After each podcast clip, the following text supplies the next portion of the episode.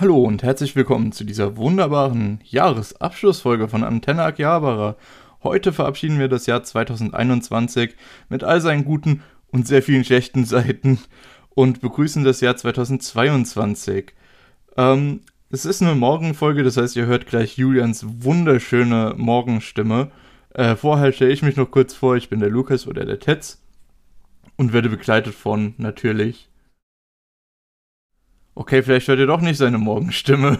Hi, also ich bin der Julian. Vor, jetzt nochmal schön irgendwie Stimmübungen gemacht. Sorry, ich okay. habe gemerkt, dass ähm, äh, noch was an war. Alles klar. Gut. Äh, wir können trotzdem, glaube ich, in die Folge starten. Ja. Und zwar haben wir heute viel vor. Ähm, du hast dich ja gestern nochmal schön streamtechnisch vorbereitet. Ja. Hast äh, live gezeigt, wie du dir Notizen machst. Ist, glaube ich, jetzt nicht so interessant gewesen, gerade wenn man natürlich die Folge sehen möchte. Aber ist schon okay.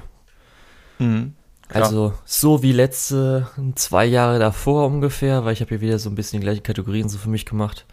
Das ist ganz gut, so sich das alles in Gedächtnis zu rufen, weil es ist echt so gewesen, wenn man so nochmal durchgeht, die ganze Mallliste und dann mal so schaut und ungefähr so ein Stichwort dann im Kopf hat, wie zum Beispiel irgendwie äh, äh, Direction Highlights oder irgend sowas, und dann fällt einem immer und immer wieder noch was Neues ein.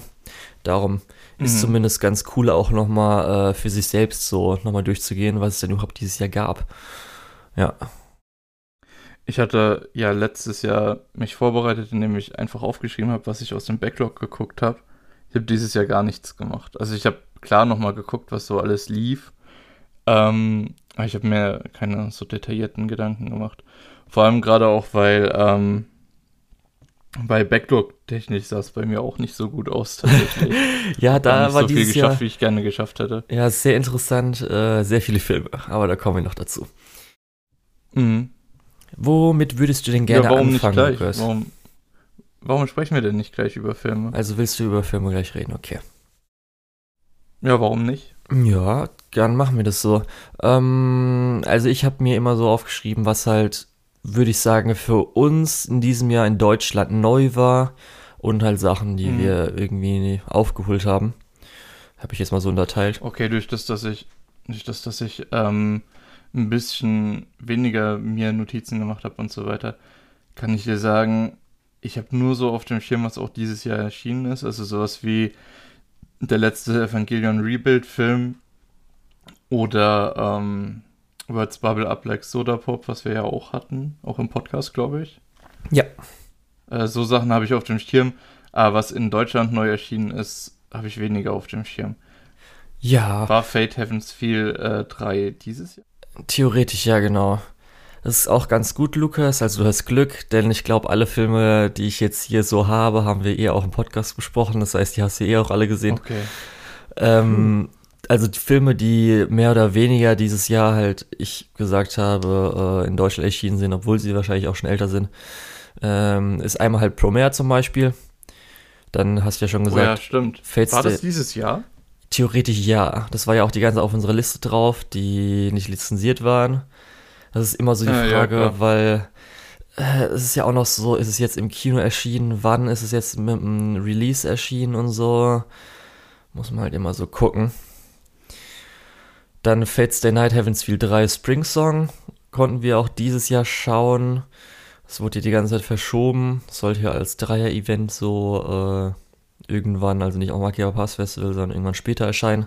Wegen Corona ist ja aber dann immer wieder verschoben worden. Words Bubble Up Like a Soda Pop hast du ja gerade gesagt, was auf Netflix erschienen ist.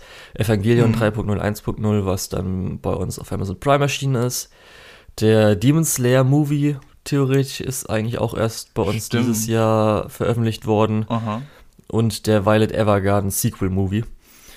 Das waren so die Stimmt. Titel, ja, wir auch. die wir jetzt dieses Jahr so gesehen haben, die ich als neu bezeichnen würde. Mhm.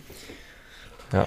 Gut, die anderen beiden Dinge, die erschienen sind dieses Jahr, war noch der Kagu äh, also die mich interessieren, ist der Kakushi Goto Film. Ähm, der ist auch auf Wackernem direkt erschienen. Den habe ich aber immer noch nicht geguckt. Und der Demon Slayer Film, der bisher nur in Japan erschienen ist, richtig? Hä? Also ungefähr letzte Woche. Okay, äh, war, nee, nee, du meinst den. auslassen jetzt hier. Nee, du meinst den Jujutsu, Jujutsu Kaisen äh. Den, den Jujutsu ja. Kaisen Film, sorry. Weil ich war gerade verwirrt wegen Demon Slayer. Slayer. ja, ja, ja, klar. Nee, der Jujutsu Kaisen Film. Ja. Äh, genau, ja, ich glaube, theoretisch, also ich würde mir jetzt auch natürlich den SAO-Film noch gönnen, der ja in Japan erschienen ist. Ach so, ja gut, das ja. ist für mich ja keine Diskussion. Ja, und dann die zwei anderen Fate Grand Order Filme, da kommen wir ja später noch dazu. Ja, will ich mir halt auch noch anschauen, aber sonst dieses Jahr wüsste ich gerade gar nicht mehr. Okay, Bell ist ja auch noch der, äh, also der Film. Ja, ja, das wird stimmt. wahrscheinlich auch noch ganz interessant ich glaub, sein. Ich glaube, den habe ich noch nicht auf Plan to Watch gesetzt, deswegen ja. Sonst vieles sehen wir ja dann am Akia Pass Festival. Ja, genau. Ja. Wie immer. Aber gehen wir kurz nochmal auf die Filme ein, die wir haben. Ähm, klar, also klar. Wells Blablabla Soda Pop, der Netflix-Film, ist halt nett gewesen. Muss man jetzt, glaube ich, auch nicht viel dazu sagen. Ja, ich glaube, man kann sagen, es sieht halt brutal gut aus. Story ist ein bisschen zu kitschig vielleicht. Ja, ein bisschen langweilig. Dann ja, das kommt noch dazu. Promare habe ich mich aber gut drauf gefreut. War halt ein Actionfest für zwei Stunden, aber jetzt nicht auf dem Niveau wie ein Gurren Lagann oder Killer Kill. Kann man, glaube ich, so ja, sagen. Klar, da hatten wir auch im Podcast schon drüber gesprochen. Ja. Nee, nee, da stimme ich absolut zu. Also ist zumindest gut anzusehen, aber mehr dahinter dann auch nicht, fand ich. Der Demon Slayer Movie war auf jeden Fall so auch guter Actionfilm, der halt so gut fortgesetzt hat, was auch die Serie eigentlich ganz gut gemacht hat, zusammen in diese zwei Stunden komprimiert. Ja, ich glaube, da kann man auch nichts weiter dazu sagen. Ja, bei Violet Evergarden waren wir ja, oder ich zumindest, ich weiß nicht mehr, bei dir auch so ein bisschen enttäuscht. Mhm. Es sieht zwar auch gut aus und auch zumindest so, wie es versucht hat, dann den Plot, den sie sich ausgewählt haben zu präsentieren, war auch ganz gut. Aber so wie es fortgesetzt wurde, fand ich dann doch ein bisschen schade und hinter den Möglichkeiten zurückgeblieben. Und mhm. ist jetzt für mich auch eher ein bisschen dann sogar unnötig gewesen. Also hätte ich sogar nicht gebraucht, nachdem ich ihn jetzt angesehen habe. Muss ich jetzt leider so sagen. Evangelion. Ja, retrospektiv vielleicht, so. ja, das ist auf jeden Fall kein, also nochmal kurz zur Weile der Evergarden, ist auf jeden Fall kein Film, über den man noch irgendwie länger nachdenkt, während die Serie doch noch etwas nachhaltiger war. Ja.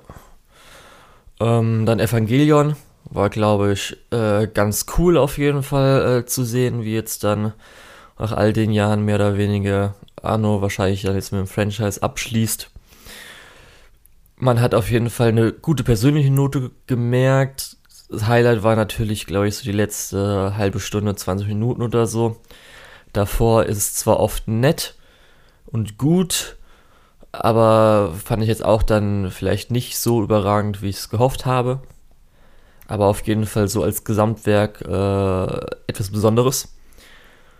Weiß ich nicht, wie du jetzt noch so im Nachhinein. Ja, ich muss sagen, also ja, diese, dieser Evangelion, der, der, der vierte Film, ähm, war für mich schon eher ein Highlight. Ich fand den schon richtig gut, vor allem, weil er eben dieses Gesamtwerk noch abrundet. Das ist ja dann so ein bisschen äh, eine Sache, die seit mehr als zwei Dekaden einfach läuft ähm, und jetzt so ihren Abschluss findet, fand ich schon war was Besonderes. Ja. Und dann natürlich Fates Day Night Heaven's Feel 3 Spring Song, was dann äh, ganz klar auf jeden Fall mein Film des Jahres ist. Kann ich, glaube ich, jetzt auch nicht viel zu sagen, oh, außer dass halt äh, Lieblingsfranchise und ich wirklich so ein Film gewesen, äh, es gibt so ganz wenige Filme, glaube ich, im Leben, wo du dich halt wirklich richtig drauf freust, wo du wirklich gehypt bist und dann, wenn der Film anfängt, einfach nur sitzt und einfach so viel Lust drauf hast. Und das war halt natürlich der Film für mich. Und da kommen wir auch noch später bei der ein oder anderen Anführungsstrichen Kategorien äh, dazu, ähm, was es für mich alles ausgelöst hatte.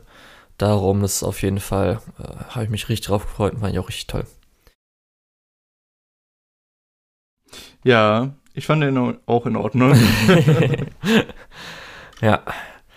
Dann ist jetzt die Frage, hm, machen wir das eher beim Backlog so ein bisschen mit rein, was wir dann an alten Filmen vielleicht Filme. so gesehen haben? Ja, können wir gerne machen, aber ich glaube nicht, dass ich die dann noch alle zusammenbekomme. Wir haben ja ganz viel äh, über Chipley gesprochen und. Äh, ja, sonst kann ich auch mal kurz alles durchgehen, was wir zusammen zumindest besprochen haben. Die Frage ist immer halt so, dadurch, dass es ja ein Rückblick 2021 ist und das, die Backlog-Sachen hm. sind ja eher persönlich für uns. Dann, wir machen das auf jeden Fall bei den gedroppt, äh, bei den, den, äh, bei den Backlogs. Ja, weil dann können vielleicht die Leute einfach das auch überspringen, hm. wenn sie sich denken, was wollen wir jetzt ich will jetzt eigentlich nur von genau. Jahr wissen, was es toll war. Genau. Gut, dann wollen wir mal kurz äh, ein bisschen, weil wir natürlich über die äh, über das Jahr die Sachen auch schon besprochen haben, kurz die Seasons durchgehen. Mhm. Klar, können wir gerne ja, machen. Gerne immer Empfehlungen. Ihr könnt euch dann jeweiligen Rückblick auf zum Beispiel Winter Season, Sommer Season, Spring Season, wie auch immer, äh, anhören. Das ist dann ein bisschen ausführlicher. Für mehr Details. Ja, darum äh, fangen wir kurz mal aber erstmal mit der Winter Season an. Ich habe es immer jetzt so gemacht, dass ich Platz 1 bis 3 hier, was ich auch äh, oder was auch anders sein kann zu der Rückblicksfolge der spezifischen. Mhm. Und dann noch so ein bisschen, was man vielleicht erwähnen will an Sachen. Darum hätte ich jetzt sogar kurz am Winter, habe ich jetzt auf Platz 3 für mich ausgewählt, Pui Pui Molka. Dann auf Platz 2, da weiß ich nämlich noch, ich glaube, den Platz 2 hatte ich in der Folge damals auf Platz 1 gewählt. Die vierte Season von Attack on Titan. Und auf Platz 1 wäre bei mir Mushoku Tensei, glaube ich, jetzt so eine Retro-Perspektive. Echt? Ja. Echt? Ja. Okay, krass. Weil ich bin auch nochmal so durchgegangen, was so alles in Attack on Titan passiert ist und so. Ich finde ja immer noch die dritte Staffel Part 2 ist auf jeden Fall 10 out of 10 äh, das Highlight. Die vierte ist auf jeden Fall auch sehr gut. Aber hat mich, glaube ich, dann Mushoku Tensei zumindest, obwohl es sogar nur der Anfang, sage ich mal, ist, glaube ich, jetzt so mehr Bock gemacht. Okay, ich weiß nicht, ich will irgendwie noch gar keine äh, Top-Liste jetzt hier machen, weil die Season war eigentlich super interessant. Wir hatten äh, mit Nonon Biori Nonstop und Eurocamp so die zwei äh, Slice of Life Franchises schlechthin. So diese äh, Comfy-Sachen ja. mit ein bisschen lustig, mit ein bisschen Abenteuer. Ähm, dann ist der neue große Shonen mit Jujutsu Kaisen äh, nicht an den Start gegangen, aber hatte so ein bisschen den Highlight-Arc. Ja, also die zweite Hälfte, weil jetzt alles aus der ersten Hälfte, was immer so am Anfang gemacht werden muss, ist jetzt aus dem Weg. Mhm. Und dann können sie sich ein bisschen darauf konzentrieren, jetzt gute Sachen zu machen. Genau. Äh, dann hatten wir ja den Abschluss von der zweiten Staffel ReZero. Richtig. Das war alles in diesem einen, äh, in dieser einen Season. Dann ist natürlich Mushoku Tensei an den Start gegangen. Äh, aber auch äh, Slime und ist Spider Isekai. Und Spider Isekai ist, glaube ich, zu Ende gegangen. Nee, nee, Zeit. hat da angefangen, glaube ich. Hat er angefangen? Ja. Okay. Ähm, dann hatten wir natürlich die beiden ähm, die beiden äh, Originals, die so äh, hot and coming waren. Und zwar mit äh, Skates Infinity und Wonder Egg Priority. Ähm, die beide ja im Endeffekt, glaube ich, nicht ganz so gut weggekommen sind, gerade auch wegen den Produktionsumständen. Ähm, also hier in der Season war echt richtig, richtig viel. Ähm, deswegen finde ich es fast ein bisschen unfair. Ach so, ja, Moment, warte. Hätte ich fast vergessen, so viel ist in dieser Season. Äh, wir hatten ja auch noch äh, Hadaraku Saibo, also Cells at Work und, und Cells at Work Black. Ähm, genau, auch zweimal. Ähm, ja, entsprechend, die Season hatte schon einiges. Dann hatten wir natürlich auch noch so wunderbare äh, Fehlschläge wie, ähm, wie Promised Neverland. Also die zweite Staffel. Ja. Und Lock Horizon was für mich furchtbar war. ähm, und dann so richtig scheiß Sachen wie High-Rise Invasion und X-Arm. Ähm, ja, im Prinzip so, eigentlich alles, was an Anime gut und schlecht ist, kannst du in dieser Season sehen. Ähm, und deswegen finde ich es ein bisschen schade, hier einfach nur eine Top-Liste zu machen. Ähm, aber jetzt zu meinen Top 3. Ähm, ja, wie gesagt, ich finde es ein bisschen schwer, hier eine Top 3 zu machen. Äh, für mich wäre auf. Ich, ich klammer mal sowas, wie du gesagt hast, aus. Ich klammer mal Pui Molka und ähm, Attack on Titan aus. ähm, damit wir ein bisschen Abwechslung haben.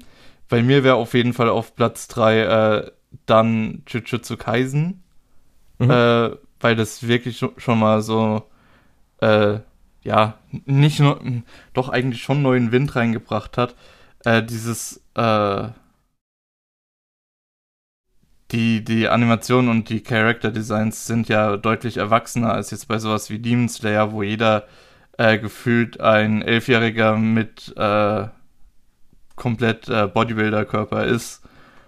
Ähm, deswegen sind hier die etwas größeren Modelle mit den et etwas äh, ja äh, äh, jugendlicherem Auftreten auch in der Interaktion miteinander und in den ja zum Beispiel auch im Ending, wo man dann so ein paar Bilder immer sieht.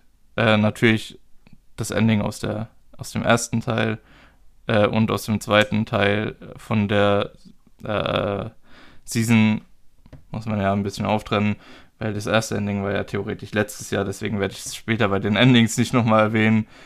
Ähm, kannst du auch bei den Tanzszenen entsprechend nicht nochmal machen. Äh, ja, wo, worauf wollte ich eigentlich hinaus? Genau. Ähm, etwas erwachsener als das, was wir sonst so sehen an, an Schonen. Ähm, und dazu halt auch noch, ja, einfach neuer Wind. Hat Spaß gemacht. Dann äh, Nonon Biori wäre bei mir auf Platz 2 tatsächlich, weil ich diesen Abschluss von dieser, diesem kompletten Slice of Life Gebilde ähm, sehr mochte, äh, weil wir jetzt, glaube ich, auch alles gesehen haben, was Nonon Biori hergibt. Zusammen mit dem Film dann noch. Wenn mich nicht alles täuscht. Ich glaube, es kommt sogar noch eine OVA oder so. Aber ja. Okay, cool. Dann haben wir ja noch was, wo wir uns drauf freuen können. Ähm, dann, ich klammer auch mal äh, Evangelion an der Stelle aus, weil wir da ja schon kurz drüber gesprochen haben. Ähm, und auf Platz 1 wäre dann für mich tatsächlich die zweite, die zweite Hälfte von der zweiten Staffel äh, ReZero. Okay. Ähm,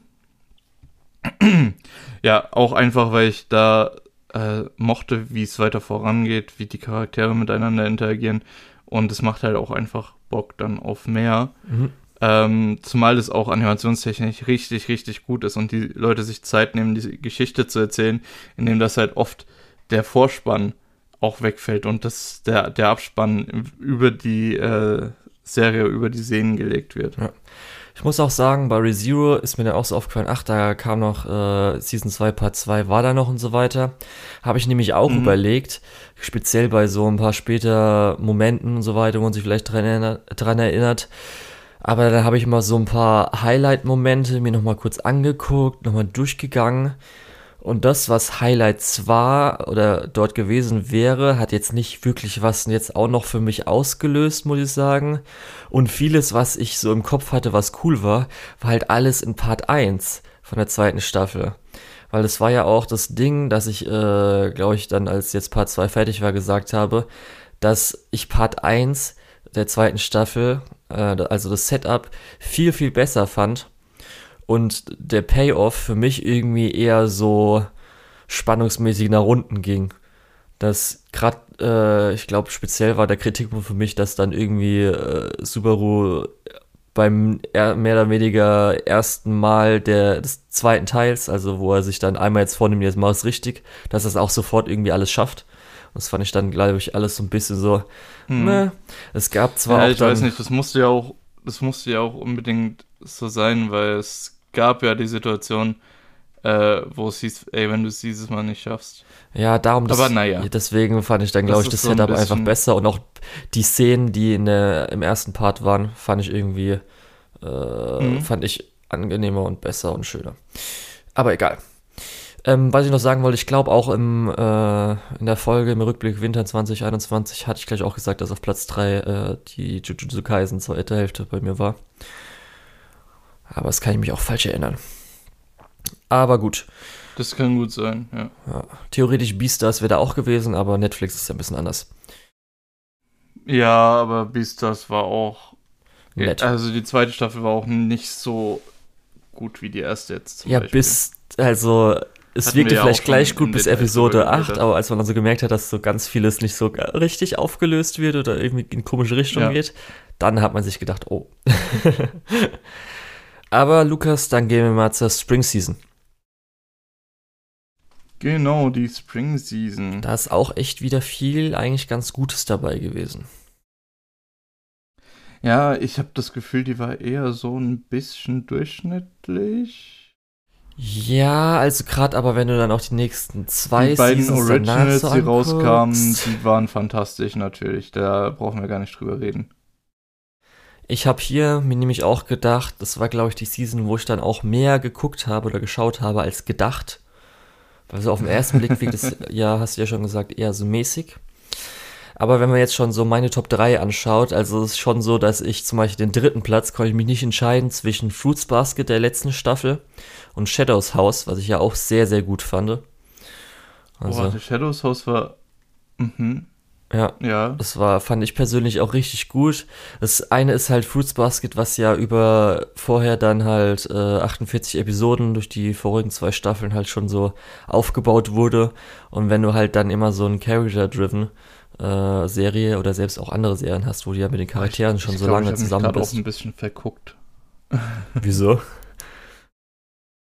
Hallo, ich sehe gerade, was alles in der Season Ach war. So. Ich habe ja, gerade die falsche Hälfte von meiner Liste betrachtet, mehr oder weniger.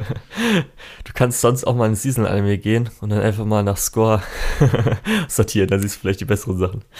Mhm. Ja, ja, klar. Ja, auf jeden Fall, das war halt auf Platz 3, ähm, da kann ich mich nicht entscheiden, muss ich sagen. Ich glaube, wahrscheinlich hatte ich in der äh, Spring Season damals Shadows House irgendwie auf Platz 3 sogar genommen. Aber die wichtigeren Sachen, die du eben schon erwähnt hast, sind die zwei Originals. Das war einmal der Wit Original äh, Vivi, Fluoride's Eyes Song. Und natürlich äh, das Highlight, was glaube ich auch so ein Anime of the Year Contender ist, Odd Taxi. Mhm. Das war auf jeden Fall dann schon mal eine Season nur mit diesen, eigentlich diesen drei bis also vier ist für mich schon, wäre eine Season perfekt.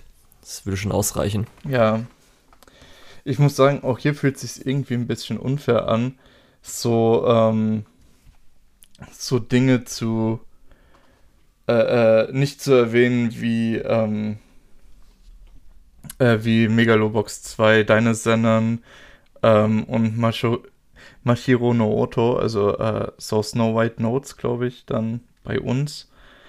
Ähm, weil das ist natürlich auch alles richtig krass gewesen. Dann hatte ich glaube ich, nach der Season noch äh, den äh, Pretty Boys Detective Club geschaut, der eher so meh war. Ja. Äh, dann war in der Season auch noch sowas wie Super Cup. Ja, was halt so ganz ähm, nette Abwechslung ist, weil ich glaube, Slice of Life war, haben wir sonst ja. keinen so wirklich gehabt, dies, diese Season da. Nee. Ja, kommt drauf an, wie du Zombieland Saga äh, Revenge einordnen möchtest. Ja, ich weiß nie, ob äh, Idle-Zeugs ist für mich nicht so. Mhm. Slice of Life, gerade weil es auch eher noch Comedy ist als Slice ja. of Life. Ich, ich fand Zombieland Saga hat mit der Folge, wo es um, wie heißt sie nochmal? Die, äh, die nicht Yugiri? kann. Achso, nee. Ja. Achso, ja, die Yugiri-Doppelfolge war natürlich auch super. Ja. Ich fand auch Folge 4 müsste das gewesen sein. Ähm, mit äh, Yamada, mhm. mit Tai, ähm, war für mich, glaube ich, eine der ähm, besten Folgen, wenn du die nur eigenständig sehen würdest als Folge. Mhm. Mm, dann hatten wir natürlich auch noch sowas wie äh, Slime Diaries. Ja, das würde ich schon eher als ja, besser finde als die Hauptserie. Ja, und als Slice ähm, of Life würde ich jetzt meine, das bezeichnen. Glaube ich. Ja, das, das ist dann Slice of Life, ja. Ähm, und für mich natürlich, äh, Mini Dragon hat da angefangen, mhm. beziehungsweise ist, glaube ich, auch fertig geworden. Ja, das, was jetzt noch ist, sind die Specials. Ähm, ja, aber ich müsste dir leider zustimmen mit der kompletten äh, Liste mit Fruits Basket auf der 3, mit äh, Vivi auf der 2 und mit Odd Taxi auf der 1. Ja. Äh, weil, sorry, in der Season kann man halt auch echt nichts anderes sagen. Die anderen Sachen waren alle sehenswert, aber halt nicht so gut. Ja. Wenn du verstehst, was ich meine. Auf jeden glaub, Fall. versteht man. Was halt noch äh, da gestartet ist, war halt die erste Hälfte von 86, was ich ja auf jeden Fall gut fand, wo du ja eher mäßiger der Fan warst.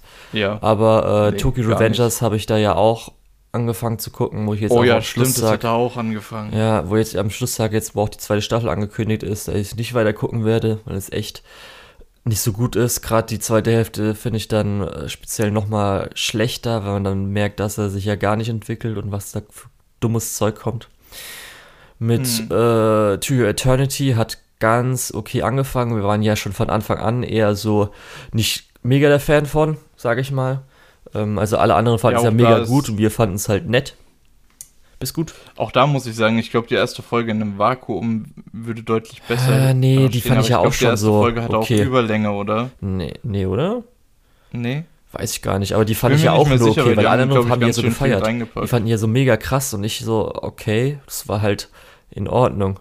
Aber ich fand die jetzt nicht auch ja. überragend oder so. Hingegen zum Beispiel zur letzten Folge, die fand ich ja zum Beispiel viel, viel besser. Und zumindest kann man aber auch sagen, der äh, zweite Arc war der da schon gestartet, weil der war, glaube ich, so der beste. Hätte ich jetzt gesagt. Ähm, der zweite Arc ja. von, von Eternity. Äh, von Eternity hat. Müsste da doch schon Ja, der müsste haben. da schon gestartet haben. Du meinst ja. den Arc mit dem kleinen Mädchen. Wie heißt sie? Nee, den habe ich. Ich meine mit das, ihm. Der zweite Arc dann entsprechend, also, äh, wenn man die erste Folge nicht ja. als alleinstehenden Arc sieht, äh, ja, dann ist die zweite Folge mit, äh, wie heißt der? Sehr schlecht mit Namen. Der Kerl mit der Maske. Gugu? Gugu. Gugu. Ich war gerade. Chuchu, du, du. es war irgendwas Ugu. Gugu. Nee, Gugu, Gugu. Ja. Deiner Sender hast du ja auch schon gesagt. Und sonst habe ich halt so ganz vieles angefangen. Also Nagatoro war von den Sachen, die ich mal so angefangen habe, glaube ich, so am besten. Higuhiro war nicht so gut. Die zwei Isekai, die ich gesehen habe, irgendwie Omnipotent und die 300 Slimes, also Jahre Slimes, waren mhm. auch eher so okay, aber jetzt auch nicht. Ach so, super. ja, das, das waren die Sachen, die ich nochmal considered hatte, nochmal Ja, darum habe ich dir ja gesagt, muss nicht umschauen.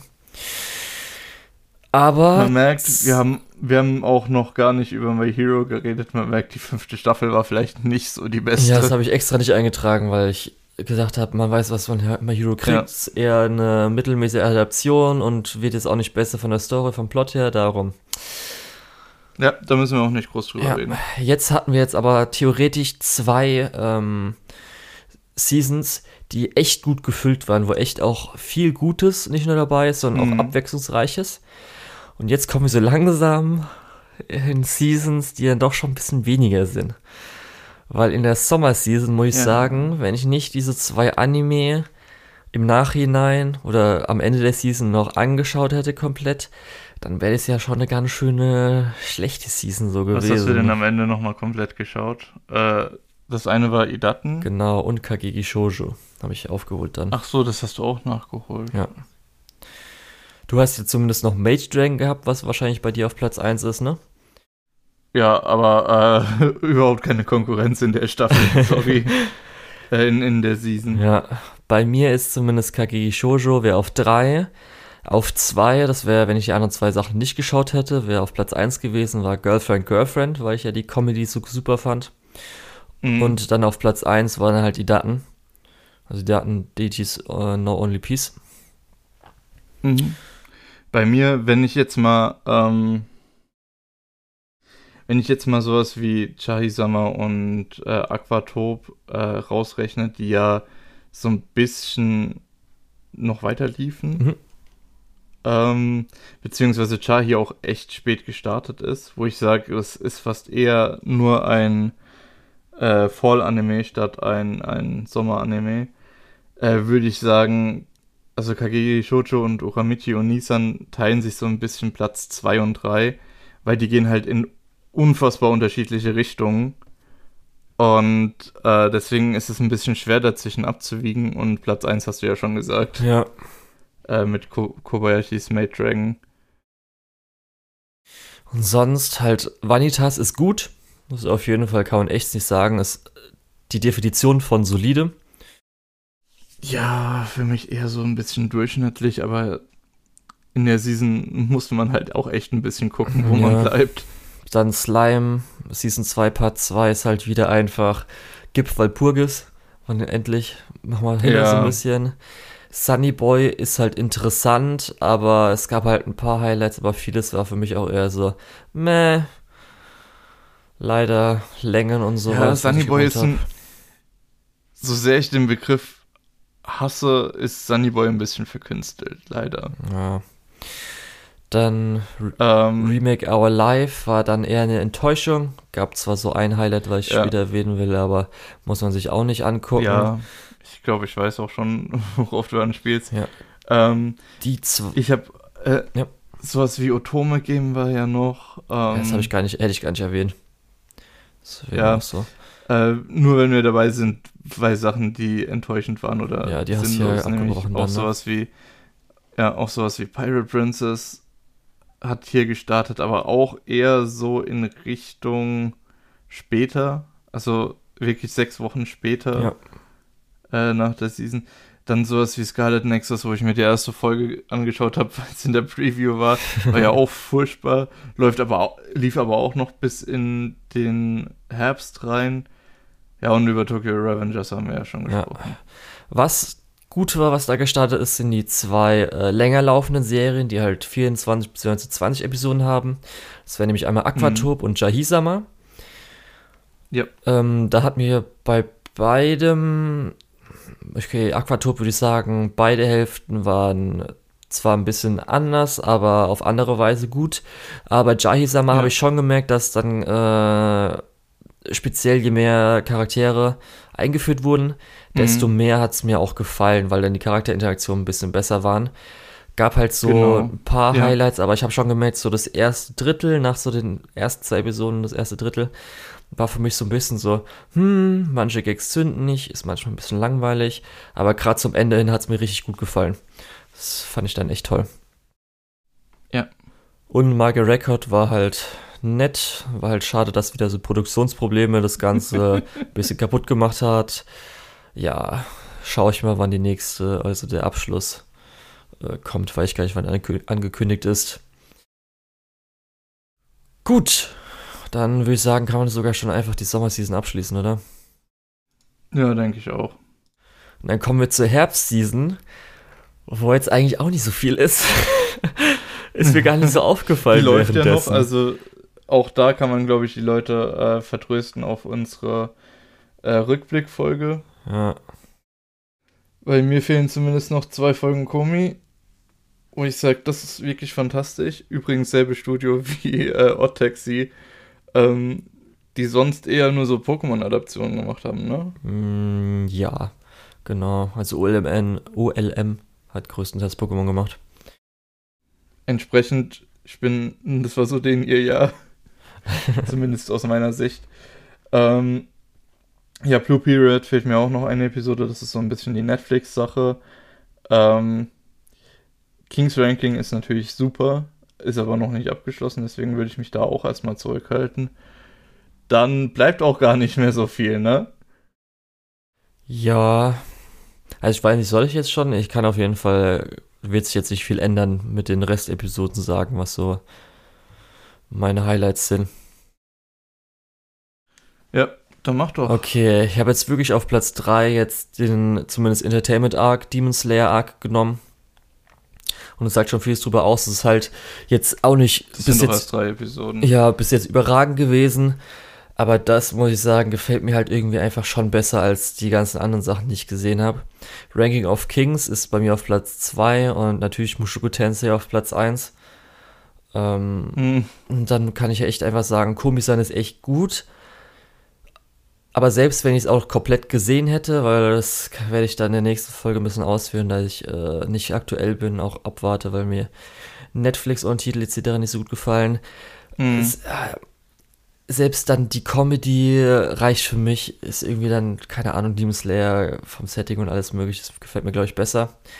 86 hat mir jetzt die zweite Staffel wahrscheinlich, würde ich sogar sagen, schlechter gefallen als die erste, weil es da, werde ich dann auch in der nächsten Folge drauf ja. eingehen, nicht so gut geklappt hatte mit äh, gewechselt von einer Perspektive zur anderen. Das fand ich dann weniger interessant. Zumal das auch erst im März abgeschlossen wird, weil die letzten zwei Folgen verschoben wurden. Ja.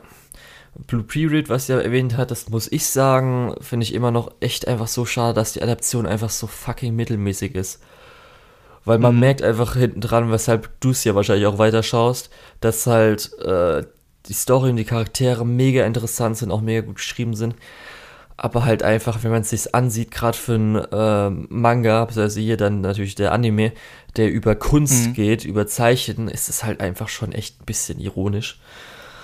Aber okay, ich muss sagen, äh, My Senpai is annoying. Äh, hat mich überrascht, dass es doch echt mega solide und eigentlich sogar empfehlenswert ist als so Comedy, gerade weil es ja auch über Erwachsene mehr oder weniger geht, was immer ganz schön ist. Und dann hatten wir natürlich noch so ein bisschen, äh, weil ich natürlich kein Mirio-Coach angeguckt habe, wo du gleich was dazu sagen kannst, Hike Monogatari, yep. was ja der, äh, die Yamada-Serie, die nicht mehr bei ähm, äh, KyoAni entsteht, und ja, da war halt zumindest Stil und so weiter ganz cool, aber da haben wir auch schon gesagt, dass, weil wir wahrscheinlich nicht so mit der Originalstory-Geschichte mhm. bekannt sind, dass da schon ein bisschen was, äh, glaube ich, an Entertainment verloren geht. Ja, vor allem ist es auch äh, schwer zu verfolgen, was genau passiert. Natürlich ist äh, audiovisuell ist die Serie absolut überragend. Ähm, ich glaube, da lasse ich auch kein, kein Gegenargument zu, weil das ist einfach so. Der Stil ist zwar ein bisschen anders, wie man es gewohnt ist, aber sei es drum, ne? Mhm. Ähm, nur die Story ist halt wirklich schwer zu verfolgen teilweise, weil wirklich viele Charaktere auf einen zugeworfen werden. Wenn man so ein bisschen die ähm, Geschichte dahinter kennt, ähm, fällt es einem natürlich dann auch einfacher. Ähm, ja. Ja. Wenn man es nicht kennt, ist es natürlich dann entsprechend schwer. Ähm, wie du schon gesagt hast, Miruko-chan ist so ein bisschen. Da hatte ich am Anfang ganz wiese Bauchschmerzen, weil das so in eine ganz ekelhafte, edgy Richtung gegangen ist, wo dann auch äh, mehr oder weniger unter den Rock gefilmt wurde und so. Und ich gedacht habe, mm, also von, von der äh, Kamera, die wir sehen als Zuschauer, äh, was so ein bisschen äh, ist, ne? Ähm, über, entsprechend überrascht war ich, dass das nach der dritten Episode so ungefähr gar kein Thema mehr war und das Ganze wirklich so die Horror-Comedy war, die ich mir erhofft hatte. Hatte halt natürlich trotzdem so ein bisschen einen Beigeschmack. Ähm, und da wir Treppchen vergeben, muss ich sagen, ich klammer mal die Sachen aus, die noch nicht fertig sind. Äh, also beziehungsweise die ich noch nicht fertig gesehen habe, was eben dann Komi-san, Blue Period, äh, Kings Ranking und äh, Jojo Part 6 und 86 ähm, umfasst. ja, nee, ich glaube, da, ich glaub, da brauche ich auch nicht keinen Hehl drum machen, dass du, wenn dir das äh, weniger gut gefallen hat, dass ich das natürlich furchtbar fand. Ähm, ja, entsprechend müsste ich halt äh, sagen, die einzigen Contender fürs Treppchen sind halt Jahisama, ähm, Aquatop und Miruko-chan. Ähm, entsprechend, ja, ihr merkt schon, warum ich äh, in der ähm, Sommerseason äh, Chahi Sommer und Aquatop ein bisschen ausgeklammert habe, weil ich würde jetzt hier sagen, teilen sich alle so ungefähr denselben Platz. Ich fand die drei ungefähr gleich gut. Ähm, natürlich auch wieder in unfassbar unterschiedliche Richtungen. Wir haben natürlich Chahi-sama soll ein bisschen Supernatural Comedy sein, Miruko-chan auch, aber es ist eine ganz andere Art von Comedy. Ähm, deswegen schwer zu vergleichen und auch Aquatop ist dann ähm, nochmal ganz was anderes. Mm, ja. ja. Entsprechend kann ich da unmöglich ein Treppchen irgendwie in Rangfolge machen, aber die drei würden da draufstehen. Einfach okay. only option, ne? Gut, dann, aber da wird in der nächsten Folge ein bisschen mehr drüber erzählt werden. Ich glaube, doch, die nächste Folge genau. ist die Herbstfolge auch. und ja. äh, dann hätte ich noch immer, ich nenne es einfach ganz jährlich, aber das ist einfach das, was man Neues gesehen hatte.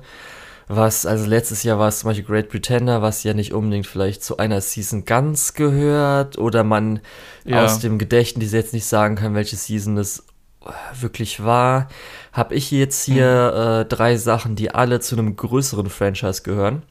Das eine wäre natürlich Star Wars Visions, Was man, glaube ich, sagen könnte, wäre die Summer Season, weil es im September rausgekommen ist. Aber das ist ja echt so ein bisschen so. Ah, aber gut. Ja. Und ähm, dann hätte ich noch die zwei äh, mehr oder weniger Pokémon Anime, die jetzt nicht der Hauptanime sind. Das wäre nämlich jetzt einmal was äh, neuer ist, Pokémon Evolutions. Und mhm. dann noch Poketoon. Das Pokémon Evolutions ähm, kennen vielleicht die meisten, weil es auch eher so in Anführungsstrichen erwachsener aussieht. Äh, das ist theoretisch, wie viele Spiele gibt es? Acht, ne? Also Hauptreihen. Von äh, ja. jedem Hauptspiel. Acht Generationen. Ja, acht Generationen, genau. Von jeder Generation, äh, anfangend bei der achten Generation, zurückgehend zur ersten Generation, wird halt in einem 8-Minuten-Short oder so eine Situation mehr oder weniger animiert. Ich glaube, äh, jetzt ist es der Mewtwo-Fight in der jetzt letzten Episode gewesen. Also allerletzten, ich glaube. Und Poketoon, so wie es sich schon anhört, irgendwie tunmäßig, äh, ist eher für Kinder ausgelegt. Ähm, hat ein bisschen anderen oder je nach Folge anderen Stil. Also das ist dann äh, auch nochmal äh, interessanter, um sich so ein bisschen anzugucken, was da was äh, Evolutions hat, glaube ich, alle so ein bisschen ähnliche Charaktermodelle und so. Und da mhm. war zumindest auch die allererste Folge so für mich das Highlight, weil auch so gegen Ende so ein Remix kam vom Original von der Intro-Musik aus äh, Rot und Blau. Und mhm. äh, mit halt auch so einer Referenz zu, war das Nido, äh, wie ist die zweite? Äh, äh, äh Nidoran, hm. äh, nee, Nidorino und Nidorina. Okay, oder nee, warte, was war das?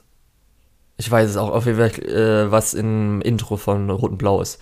Ist immer so die Frage jetzt, weil man ist immer so verwirrt mit deutschen, englischen Ach so, Namen ja, so. das ist Nidorino. Nidorino, genau. Und ist da auch eine schöne Anspielung drauf gewesen. Und der Rest ist halt schon auch nochmal ein bisschen äh, mehr kinderesk. Aber finde ich ganz schön, dass wie letztes Jahr, da hatten wir ja auch äh, eine Pokémon OVA-Reihe, dass das fortgesetzt wird und sich Pokémon ein bisschen ausprobiert. Finde ich echt toll. Ja, man merkt, glaube ich, ich mache dieses Jahr so ein bisschen Pokémon frei. so ähm, enttäuscht von den Pokémon. Ich habe.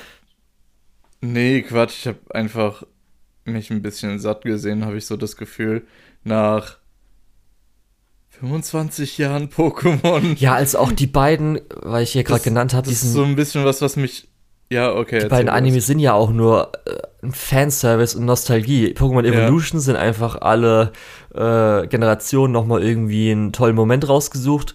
Und Pokétoon habe ich ja erwähnt, dass ich halt die erste Episode so gut fand, weil die halt einfach Nostalgia-Bait war wie noch was. Aber, mhm. ja. Also Pokémon ist halt auch natürlich was, was mich mein Leben lang begleitet hat, so ein bisschen. Ähm, und ich habe was das Pokémon-Franchise angeht, dieses Season, äh, dieses Jahr nur den Gacha-Musikvideo, äh, nur das Gacha-Musikvideo gesehen und sonst gar nichts. Ich habe komplett mich davon ein bisschen entfernt, weil es ist im Moment mir auch einfach irgendwie ein bisschen zu viel. Ja, schauen Pokémon, wir mal. Was so in der Popkultur abgeht. Äh, ja. ja. Schauen wir mal, was Arceus dann im Februar, ne? Kommt es raus für dich tut. Lukas. Das ist genau das, was ich meine. äh, wir, hatten, wir hatten doch gerade erst ein Pokémon-Spiel. naja, aber jetzt noch kurz zu Star Wars Visions, weil da werde ich noch später ein bisschen mehr eingehen. Ähm, hm. Willst du darauf nochmal näher eingehen, weil wir haben darüber schon über eine Stunde gesprochen, ne? Ja, ich weiß, nur so, dass halt, äh, da hatten wir gesagt, dass äh, einige äh, mehr Shorts dabei waren aber dafür auch so zwei, drei dabei waren, die halt einfach richtig geil waren und mehr oder weniger das Star Wars Feeling ausgelöst hat, was ich schon etwas länger vermisst habe. Aber da habe ich gesagt, komme ich jetzt auch noch später nochmal auf so ein, zwei Punkte ein. Gut, jetzt sehen wir zumindest mal, was wir ungefähr gesehen haben. Ich hätte jetzt noch gesagt, was gut dazu passt, was wir gedroppt haben dieses Jahr. Mhm. Was hast du gedroppt? Weil du hast ein bisschen mehr. Oh ich Gott, hab ich habe Möchtest du die komplette Liste oder die Highlights? Komplette bitte. okay, dann fangen wir mal im, in der Winterseason an. Da habe ich gedroppt natürlich äh, Redo of a Healer. Ich wollte natürlich wissen, okay. was da insgesamt so abgeht in dieser, ähm, ja, in, ja, wie sagt man, ähm, ich wollte halt wissen, was da so das große Problem mit ist, weil die Serie hat Probleme und ich glaube, der Mangaka hat auch ein paar Probleme. Ähm, ja, also ich möcht, wollte mir mein eigenes Bild machen und habe dann so ein bisschen bestätigt gesehen, was ich gehört habe. Ähm, ja, und habe dann gedacht, nach zwei Folgen, nee, ey, muss man sich echt nicht antun.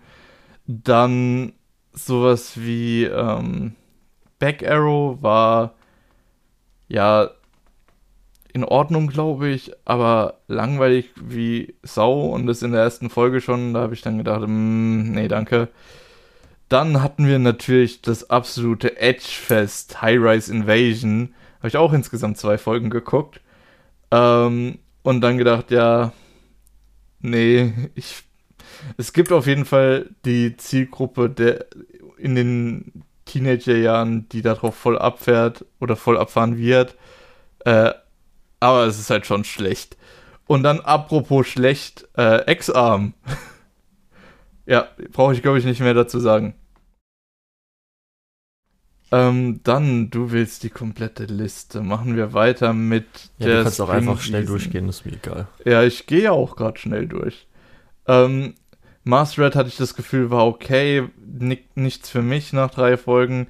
Von der zweiten Staffel von Moriarty, der Patriot, war ich super enttäuscht. Ähm, nach sechs Folgen habe ich dann auch gesagt, ja, nee, lass mal lieber. Ähm, Drache auf Haussuche war ganz nett, so vom ersten Eindruck, aber auch saumäßig langweilig. Und der Humor hat auch nicht so wirklich gezündet, habe ich dann auch nach der ersten Folge sein lassen. Ähm, Tokyo Revengers habe ich 14 Folgen geschaut und dann gedacht, wie es geht so weiter. Und dann gedacht, nee, das lasse ich auch mal lieber. Äh, The World Ends With You habe ich nach einer Folge gedroppt. Ich glaube, da hatte ich auch in der Season Preview ein bisschen mehr dazu gesagt. Ähm, genau, dann kommen wir zum Sommer. Äh, Otome Game habe ich ja damals schon gesagt, hat mich richtig enttäuscht. Äh, beziehungsweise, nee, nicht richtig enttäuscht. Ich hatte schon erwartet, dass die zweite Staffel nicht gut wird.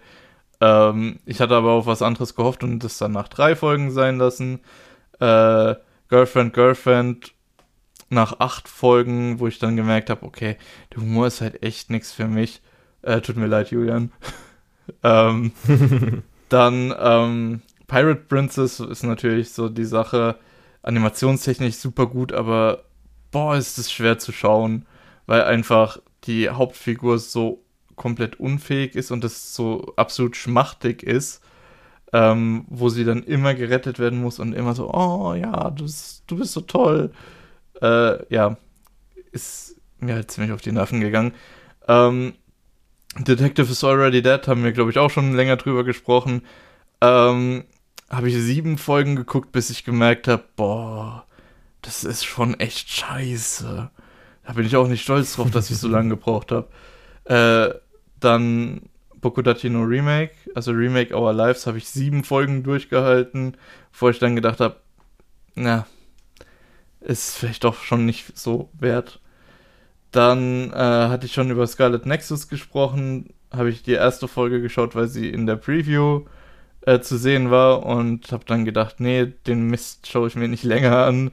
Dann gab es noch, äh, wie, wie hieß es auf Englisch? The, The Duke of Death and His Mate wo ich sagen muss, das habe ich getroppt, weil ich damit nichts anfangen kann, aber ich glaube, das ist eigentlich ganz gut.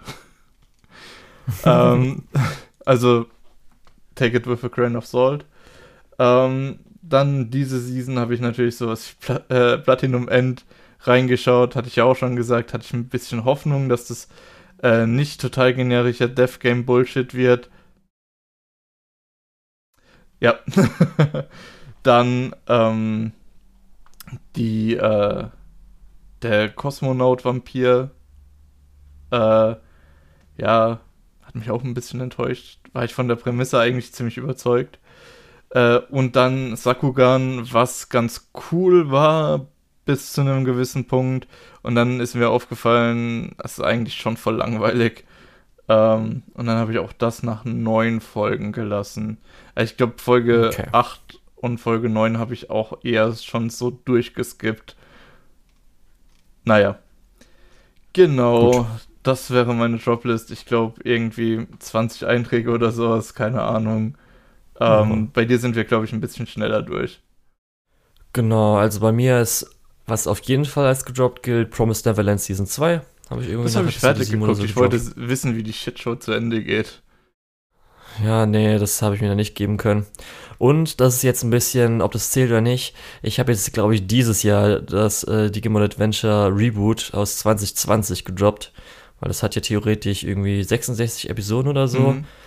Die drei, ich habe Episode 30 gesehen, die ist am 26. Dezember erschienen.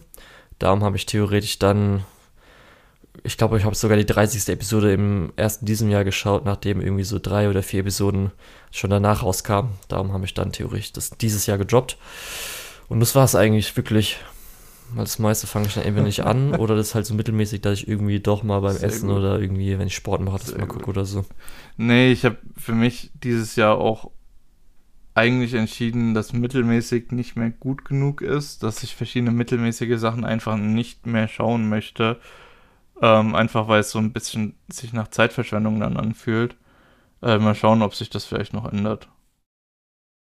Ja, dann eine lustige Liste zwischen äh, oder zwischen rein. Die Isekai, die wir dieses Jahr gesehen haben. ich gehe erstmal durch und dann kannst du ja nochmal sagen, falls du welche hast. Falls ich welche extra habe, meinst du? Okay. Ja, weil ich weil, wüsste jetzt nicht, du hast ja ein paar Sachen zwar auch extra geguckt, aber ich weiß nicht, ob Isekai. Nee, ich habe dieses Zuerst, Jahr Isekai-Diät gemacht. Ich habe gar nicht so viel geschaut. Okay.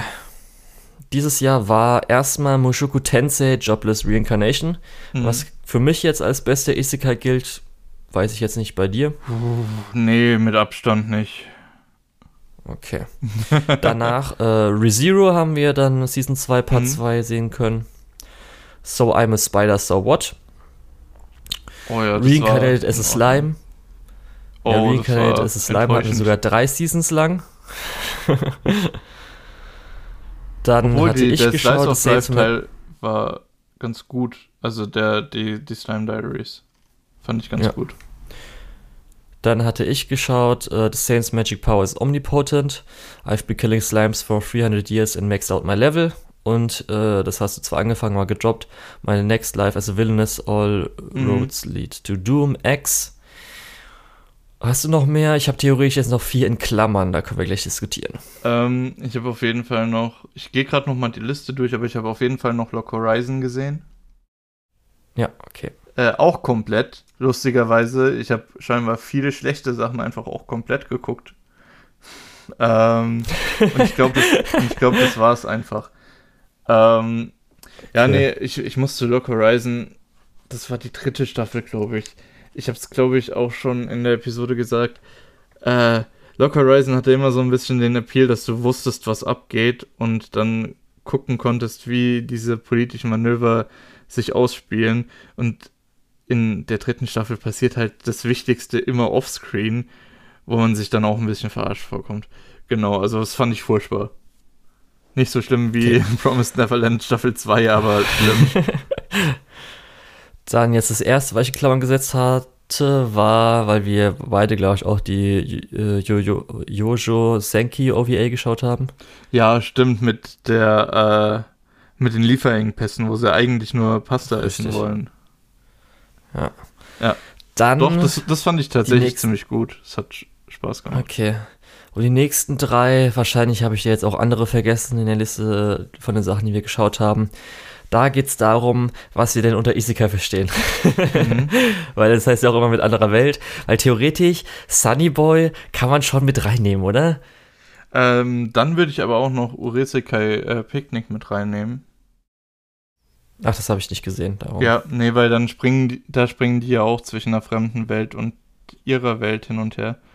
Ja, obwohl Sunny Boy ja. sind sie, glaube ich, auch aus ihrer Welt rausgesperrt bis sie ja, dann ganz ja sogar noch mehrere Welten und so. Darum. Ja, naja. Sunnyboy. Das fand ich noch auf jeden gut, Fall, was ja. am ehesten da reingeht, zu einem Isekai.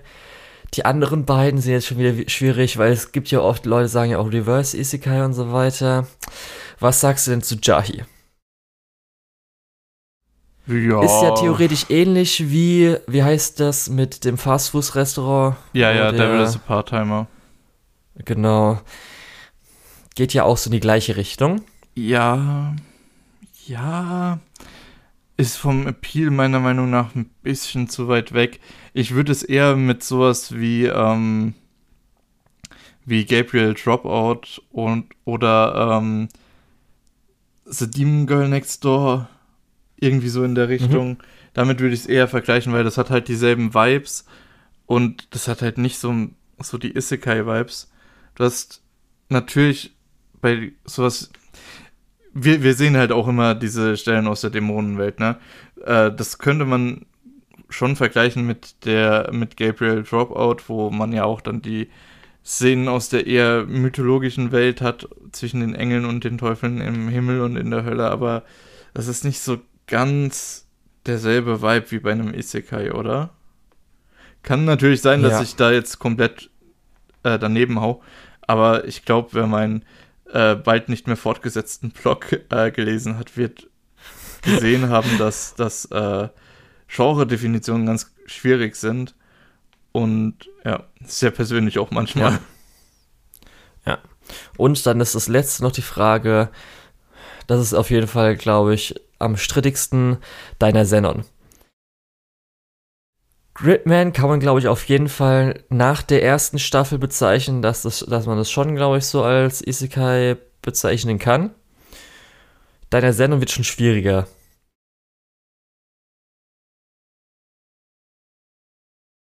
Ich ähm, verstehe, okay. Ja, Darum, ich habe es nee, einfach so erwähnt, weil könnte man in bestimmten Bereichen man, diskutieren, aber das ist doch am man. wenigsten. Darum ist es auch am untersten. okay. Dann haben wir das, glaube ich, auch. An Trashy-Serien muss ich sagen, habe ich dieses Jahr nicht so viel gesehen. Zum Beispiel letztes Jahr hatte ich ähm, sogar sowas drin wie Shokugeki no Soma, aber speziell sowas wie Rental Girlfriend. Und Miru Tides war, glaube ich, auch letztes Jahr. Mhm. In die gleiche Kerbe habe ich jetzt mal hier Tawawa on Monday, weil ich ja in dieser Season angefangen hatte, wo ich ja gesagt habe, dass ich das wegen der Freundschaft lustigerweise mit auch Yom Yom hat der Doki-chan und Miru-Tides gemacht. Und weil die ja so gut befreundet sind, ist halt Tawawa äh, gleich danach ausgestrahlt worden nach Doki-chan. Und ich habe ja gesagt, es geht da nur um Frauen mit großen Brüsten. Das, glaube ich, kann man als Trash bezeichnen. Bei den anderen Sachen, ich hätte jetzt mich aus dem Fenster gelehnt und wirklich, glaube ich, sogar gesagt, dass Tokyo Revengers ein bisschen trashy ist. Äh, ein bisschen. Ja, es geht nicht nur darum, dass es schlecht ist, sondern wirklich, dass es auch einen Trash-Faktor hat. Und das hat es, glaube ich, ja, jetzt, es hat einen Trash so am Ende, finde ich schon. Ja. Und ähm, ich hätte jetzt vielleicht sogar noch Higehiro dazu genommen. Das ist, kann sich noch daran erinnern? Was war denn nochmal Higehiro? Also Higehiro war das, wo äh, das Highschool Girl von äh, dem älteren Herr aufgenommen wurde. Ach so, ja. mittleren Alters oder so. Ich glaube, der ist sogar Ende 20 nur. Du, das habe ich nicht gesehen. Geht das in dieselbe Richtung wie Rent a Girlfriend? Dann ja? Nee, das ist eigentlich eher noch Drama, aber für mich ist es, weil es schon eher nochmal in so eine Soap-Richtung geht. Die, ich, also viele werden wahrscheinlich sogar sagen, dass es überhaupt kein Trash ist. dass es einfach nur Drama ist, aber für mich schon irgendwie ein bisschen. Gerade auch noch, wie das zum Ende hin aufgelöst wurde und alles Mögliche. Es ist halt so, dass er eigentlich sich schon zurückhält und eigentlich es ist nicht so, dass äh, man irgendwie jetzt Fanservice-mäßig bekommt, dass er jetzt sich hart zurückhalten muss, sondern es wirkt die ganze Zeit so, dass er halt nicht interessiert ist. Natürlich am Schluss nach irgendwie dann einem Timeskip passiert dann schon irgendwas. Äh, aber das hat irgendwie schon einen leichten Trash-Faktor, gerade auch wie das aufgelöst wurde, weshalb sie weg ist und so weiter. Darum habe ich das mal so ein bisschen reingenommen. Aber das können, ist noch am strittigsten, würde ich sagen. Die anderen beiden finde ich dann schon eher, kommen da rein. Ja. Gut. Dann, äh, weil wir das auch noch schnell abarbeiten können, Tanzszenen. Weil die ist ja ein bisschen schwierig. 2D-Tanzszenen umso mehr. Gib mir die Liste. Ich habe theoretisch eigentlich nur so zwei Sachen. Es geht ja auch darum, nicht nur, dass vielleicht getanzt wurde, sondern für mich es herausragend war, dass ich es zumindest erwähnen wollen würde wenn es um 2D-Animation geht, ist wirklich das Einzige, was ich vielleicht erwähnen könnte, das Opening von Senpai is Annoying. Wenn du es dir auch anguckst, würdest du wahrscheinlich so sagen, okay, das kann man schon so ein bisschen als Tanzen zählen. Darum hätte ich jetzt halt gesagt, Und das andere ist halt dann jetzt 3D-Animation, weil es halt von Zombieland Saga ist. Mhm. Und da auch wirklich nur Saga Jihen, weil das einmal der Tanz, die Choreografie ich eigentlich ganz gut fand. Aber auch, weil da 2D-Animationen tanzen von äh, Yugi Ries, also aus dem, keine Ahnung, Edo-Periode oder wo auch immer sie nochmal, ich weiß nicht mehr, mhm. wie alt die war, äh, hier ihre alten Freunde, Bekannten und so weiter, die ja schon längst gestorben sind, die tanzen ja auch mal kurz ihren Tanz, während sie tanzt. Das wird jetzt so eingeschnitten. Und darum hätte ich das noch genommen. Aber mehr ist mir jetzt nicht eingefallen. Das Oder auch so bei den OPs und EDs, wo ich durchgegangen bin, war nicht so wirklich was. Das ist interessant, weil sowohl Kageki Shoujo als auch äh, Aquatop haben ja noch äh, ein Ex-Idol dabei, und beide Shows haben ja. nicht eine Rückblickszene oder so, wo man mal Tanz sieht oder so. Interessant. Und Idol finde ich auch so ein bisschen, ist auch natürlich immer Cheaten leicht, weil ja, ist ja klar. klar, dass dann bei Idols getanzt wird. Ich habe halt dieses Jahr auch nicht so viel äh, gesehen an Idol-Zeugs. Ich muss aber auch sagen, zum Beispiel letztes Jahr, ja, ich guck mal kurz, ich glaube sowas auch wie bei Rental Girlfriend oder Votakoi hatte ich, glaube ich, auch noch mit reingenommen, weil die ja so diese kleine Choreografie Im gemacht hatten. Ja, zum Beispiel, aber ich bin mir nicht sicher, ob ich es reingenommen hat oder wirklich mhm. nur komplett tanzen. Also, also äh, Waterkoi Opening sehe ich auf jeden Fall. Ja, aber Rental also, Girlfriend war auch im Opening, oder? War das Rental Girlfriend? War, war das nicht? Rental Girlfriend hatte auch was. Ja, kann gut Aber es kann auch sein, äh, muss ich nochmal gucken, ob es da war. Kann auch sein, dass es nicht war. Auf jeden Fall war dieses Jahr leider nicht so dabei. Aber ich kann natürlich auch was übersehen haben.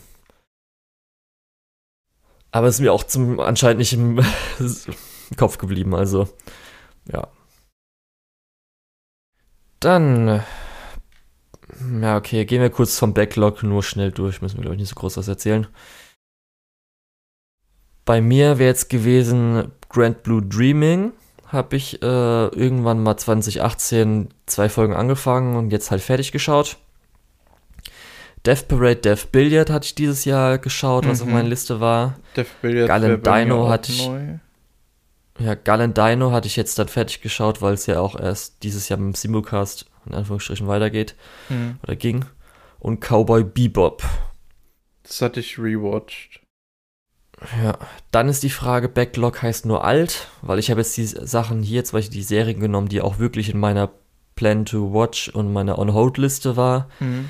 Weil die meisten, jetzt kommen nämlich nur Filme, habe ich gar nicht in meine Plan to Watch-Liste aufgenommen. Okay, lass mich gerade mal noch kurz überlegen. Ich kriege ein paar Sachen zusammen, aber nicht die komplette Liste, weil ich habe wirklich auch wieder viel geguckt. Ähm, mhm. Ich habe auf jeden Fall Hoseki no Kuni gesehen äh, wo ja. wir ja auch drüber gesprochen haben. Äh, Sangatsu no Line habe ich geguckt. Im Moment gucke ich Harui, bin mit der ersten Staffel durch. Ähm, dann, ich habe super viel Detective Conan geguckt, weil man es einfach nebenbei mal anmachen kann. Ähm, ja. obwohl ich das mittlerweile nicht mehr so viel nebenbei schauen kann, weil ich die Fälle nicht mehr kenne. Ich habe das als Kind schon mal mehr geguckt, als ich noch in Erinnerung habe. Ähm, dann habe ich gegen, als es so gegen Halloween ging, habe ich mir, ähm, ach, wie heißt's? Äh, School Life angeguckt und Shiki angeguckt. Wo ich sagen muss. Was School, war denn School Life? Das war äh, Zombie-Apokalypse. Und mhm. wir sehen die erste Folge ist, hat so ein bisschen den Aufmacher, dass äh, eine von einer Gruppe aus vier Leuten so die neue ein bisschen rumführt und sagt, ah, hier unser, die Schule hat eigentlich alles, hier ist unser Radioclub, hier ist unsere, äh, unser, unser Krankenzimmer, hier sind die Klassenzimmer, hier ist dies, hier ist das. Ähm, und das alles so präsentiert wird, als wäre es total normal. Ähm, und ja, okay. Wir sehen das halt aus dem Blick von der, die ähm, das vorstellt, während die andere teilweise ein bisschen komisch reagiert. Ähm, stellt sich heraus, die hat halt, äh, die sieht halt die Schule noch so, wie sie vor der Apokalypse ja, ja. war und ich, ich wusste gerade bloß nicht mehr, dass es der englische Titel ist. Ich habe nur den japanischen, der ja. mit irgendwie G anfängt. Also wenn ich ja. dann sehe, dann weiß ich was. Mhm. Gut. Okay. Ähm, ja, genau. Äh, School Life ist so ein bisschen, wenn man anfangen will, sich mehr mit so Sachen zu beschäftigen, würde ich tatsächlich empfehlen, da mal reinzuschauen, weil das ist so ein bisschen dieses Bilderbuchbeispiel von äh, so einer Subversion von einem Genre. Aber es bleibt halt auch sehr, sehr basic. Dessen muss man sich auch bewusst sein. Und so die paar Bilder, die es einführt, sagt es ja auch direkt so, ja, das ist übrigens das Bild, was wir hier einführen wollten. Ähm, entsprechend, ja. Kann man ja. sich angucken, muss man aber nicht nachholen. Äh, und Shiki ist, glaube ich, auch einfach einer der besten Horror-Anime, den ich so gesehen habe. Äh, weil es gibt tatsächlich gefühlt nicht so viel, was äh, außerhalb von total viel Gore äh, in, in dem Horror-Genre abgeht in Anime. Ja. Ja. Okay, und dann noch kurz die ganzen alten Filme, die wir halt gesehen haben, war einmal Interstellar 5555. War, was war ja äh, wieder sehr passend zur Auflösung. Ich muss gerade nochmal überlegen. ja, Evangelion haben wir halt dann die Rebuilds alle drei gesehen, als wir hm, Cowboy Bebop äh, oder ich. Ja. Ich habe noch SSSS Gridman geguckt. Ah, natürlich, okay. Das hatte ich ja. auch noch nicht gesehen, letztes Jahr. Vorbereitend für nächstes Jahr, für den Film. Nee, für äh, dieses Jahr, für deinen Sendern. Ja, das ist schon klar, ich meine aber auch für nächstes ja, Jahr. Ja, klar. Genau, okay, dann Cowboy Bebop haben wir den Film geschaut. Äh, genau, den hatte weil ich, ich zumindest Cowboy Bebop aufge aufgeholt habe. Ich habe dann Tokyo Godfathers gesehen, was du schon vorher gesehen hattest, mhm. oder nicht? Aber ich, ich habe es auch Doch. dieses Jahr das erste Mal gesehen. Ach, okay. Ja. Gut. Und dann haben wir halt mit unserer Ghibli-Reihe, haben wir zuerst die Nicht-Ghibli-Sachen davor, also bevor Ghibli mhm. von Takahata und Miyazaki angeschaut, wo äh, also es wäre einmal Horus Prince of the Sun, Abenteuer des kleinen Pandas, beziehungsweise Panda Go Panda, Looper the Third, das Schloss des Cagliostro. Ich glaube, das Gaucher ist auch der einzig wirklich nennenswerte Film, abgesehen von Nausicaa, vor der Ghibli-Gründung. Ja, also Cagliostro ist auf jeden Fall der beste Film davon. Dann äh, mhm. äh, Gaucher de Cellist und Charingochi. Und dann, was ja so als Ghibli gilt, auch wenn zumindest Nausicaa aus dem Tal der Winde nicht ganz dazu gehört, und das Schloss im Himmel. Darum sind wir jetzt auch dann bei Ghibli angelangt. Und das wird ganz nett, glaube ich, wenn wir jetzt endlich mal da noch die richtigen Filme alle ansehen. Genau. Ja. Und da kann man halt dann in den jeweiligen Folgen dazu was hören. Muss man, glaube ich, nicht sagen. Vieles davon aber jetzt so, auch wenn ich so schaue, ist wirklich dann äh, Evangelion 2 und 3 und für mich wahrscheinlich sogar Nausicaa so die interessantesten Filme von denen gewesen. Ja. Hm. Bei dir wahrscheinlich noch speziell äh, Tokyo Godfathers. Ja, der war wirklich gut. Ähm, ja, also Backlog-technisch war äh, da war viel Gutes dabei bei mir, bei den Serien, bei den Filmen war es so ein bisschen, ja, eher Sachen, die ich schon mal gesehen habe, aber aufrichten wollte. Also sowieso schon auch abseits vom Podcast. Ähm, oder halt so wirklich alte Sachen, äh, die mhm. mich einfach aus, äh, äh, also wirklich alte Sachen meine ich jetzt, die sowas wie Horus, was mich einfach aus, äh, ich will nicht sagen kunsthistorischen Gründen interessiert hat, aber irgendwie sowas halt. Also, dass man sieht, wo verschiedene Dinge eben ihren Anfang haben. Äh, ja, genau. Okay. Dann Lukas. Du darfst jetzt auswählen, was wir als nächstes machen.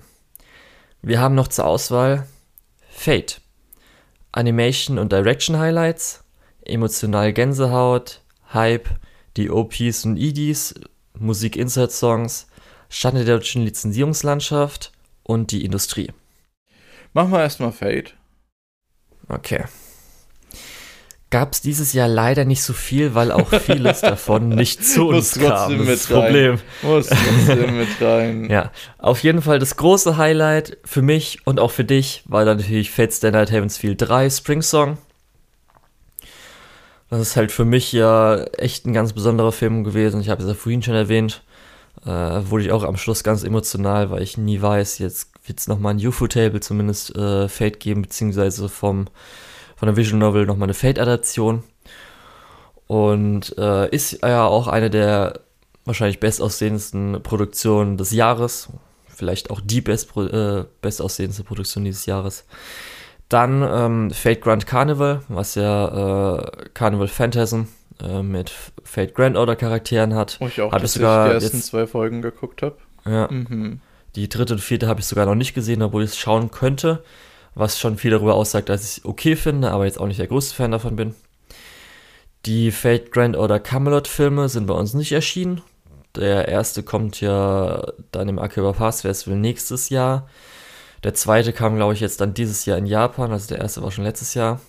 Und den Solomon-Film, was ja dann das Endkapitel, der Epilog mehr oder weniger äh, vom ersten Teil ist, ist auch noch nicht bei uns erschienen. Der kam jetzt gerade vor zwei Monaten oder so in Japan raus. Immer gut sind die äh, PVs, also die Promotion Videos, bzw. Commercials von äh, Fate Grand Order vom Mobile Game, weil die halt immer richtig gut aussehen. Sind halt meistens auch nur 20 Sekunden oder so. Aber dafür sehen die halt richtig, richtig gut aus. Und ich würde jetzt auch mal reinbringen, ähm, insgesamt so ein bisschen Type Moon, weil man merkt ja schon, dieses Jahr ist schon sehr viel passiert, was mit den anderen Franchises ist. Ähm, einmal, weil immer äh, mehr oder weniger am 31.12. Äh, ist ein Fate, wie heißt irgendwie Eve, äh, also immer mitternachtsmäßig. Bei uns ist es dann irgendwie so um 14 bis 18 Uhr irgendwann so. Äh, gibt es dann ein Type Moon bzw. Fate Event, wo dann die Sachen angekündigt werden, die neuen Sachen alle auf einmal so ein bisschen. Und da wurde letztes Jahr, weil das Tsukihime Remake ja dieses Jahr rausgekommen ist, das UFO-Table PV ähm, vorgestellt. Und das geht ja auch schon so 1,30, so ein bisschen Opening-mäßig. Und äh, das sieht halt sehr gut aus, mit halt auch dem äh, von der zweiten Route, was dann, als das Remake rauskam, man gesehen hatte und schön auf YouTube anschauen konnte. Und dann jetzt vor zwei, nee, was, wie viel schon vor zwei Wochen, dieses, diese Woche, diese Woche wurde die Ufotable-Adaption von Mahoyo angekündigt, als Filmadaption. Wie viele Filme es wird, weiß man nicht. Und das könnte zumindest für dich interessant werden, Lukas, weil es eher wieder so ein bisschen ähm, Fantasy ist, alles ein bisschen kleiner. Und, ist nicht Fate ähm, immer ähm, Fantasy, außer jetzt bei den Grand Order Sachen? Äh, also ich weiß nicht, Fate Extra ist nicht Urban Fantasy wirklich so. Was ist Und es Fate geht ja auch noch so ein bisschen, dass das war egal, auf jeden Fall. äh, musst du jetzt nicht unbedingt wissen. Ja, die meisten, wenn du die ganzen Sachen eigentlich alles so anguckst, selbst, ich weiß nicht, würdest du Urban Fantasy bei ähm, Apok Apok äh, Apokrypha, Apocrypha, keine Ahnung, wie es wird. Wie ist es als Urban ja, gut, Fantasy stimmt, nehmen? Da ist mir da auch eher nicht, Scale nee. nochmal zu groß, weißt du? Auch wenn es so ein bisschen ist, aber es ist nicht so arg wie Original äh, Fate Vision Novel. Mhm. Und natürlich Grand Order. Darum äh, könnte es auch noch ein bisschen besser werden und freut mich auf jeden Fall. Ja, und zumindest dann jetzt am 31., wenn die Folge veröffentlicht wurde, oder am 1., wissen wir noch nicht, haben wir noch nicht die neuesten Infos, darum erwähne ich das jetzt hier. Ein Jahr später. Bei Tsukihime PV. Gut, aber ja, wie gesagt, das meiste ist leider nicht erschienen, darum müssen wir mal schauen, was jetzt dann demnächst angekündigt wird. Gut, dann, was willst du von den anderen Sachen jetzt noch? Ähm, gute Frage. Ich habe es, glaube ich, gerade schon wieder vergessen. Lass uns gerade mal über die, lass uns doch gerade über die Industrie schnell reden. Okay, schnell, sind. weil dieses Jahr habe ich recht viel. Ich dachte, dieses Jahr sind einfach nur so die Sachen tatsächlich ausgeführt worden, die letztes Jahr schon feststanden. Ja, theoretisch, aber das ist ja schon wieder auch ein bisschen mehr. Okay, ja, dann. Also, das, was ähm, du natürlich meinst, dass jetzt Sony Crunchyroll offiziell auch gekauft hat. Mhm. Dass nicht nur angefragt wurde, sondern jetzt offiziell feststeht, es wurde gekauft. Ja, auch, dass viele von den Titeln von Anime On Demand jetzt auf Crunchyroll sind und Anime On Demand äh, die Tore geschlossen hat. So Sachen standen ja auch schon länger fest. Ja. Ähm, generell also diese ganzen. Kann man so als. Diese ganzen Merch zusammen. Äh, ja. Das kann so alles zusammenfassen. Also ich habe halt hier dann natürlich, dass äh, Anime on Demand geschlossen wurde dieses Jahr, was natürlich recht groß ist, weil Anime on Demand es schon so lange gibt.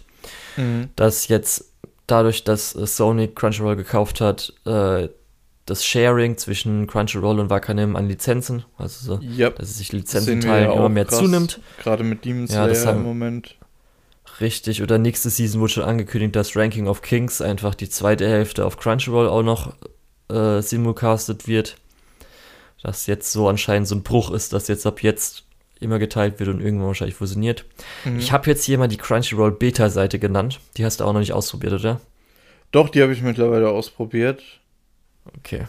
Ja, ist ganz nett, übernimmt viel, was man von der äh, von den Apps kennt, beziehungsweise von den Smart TV Apps.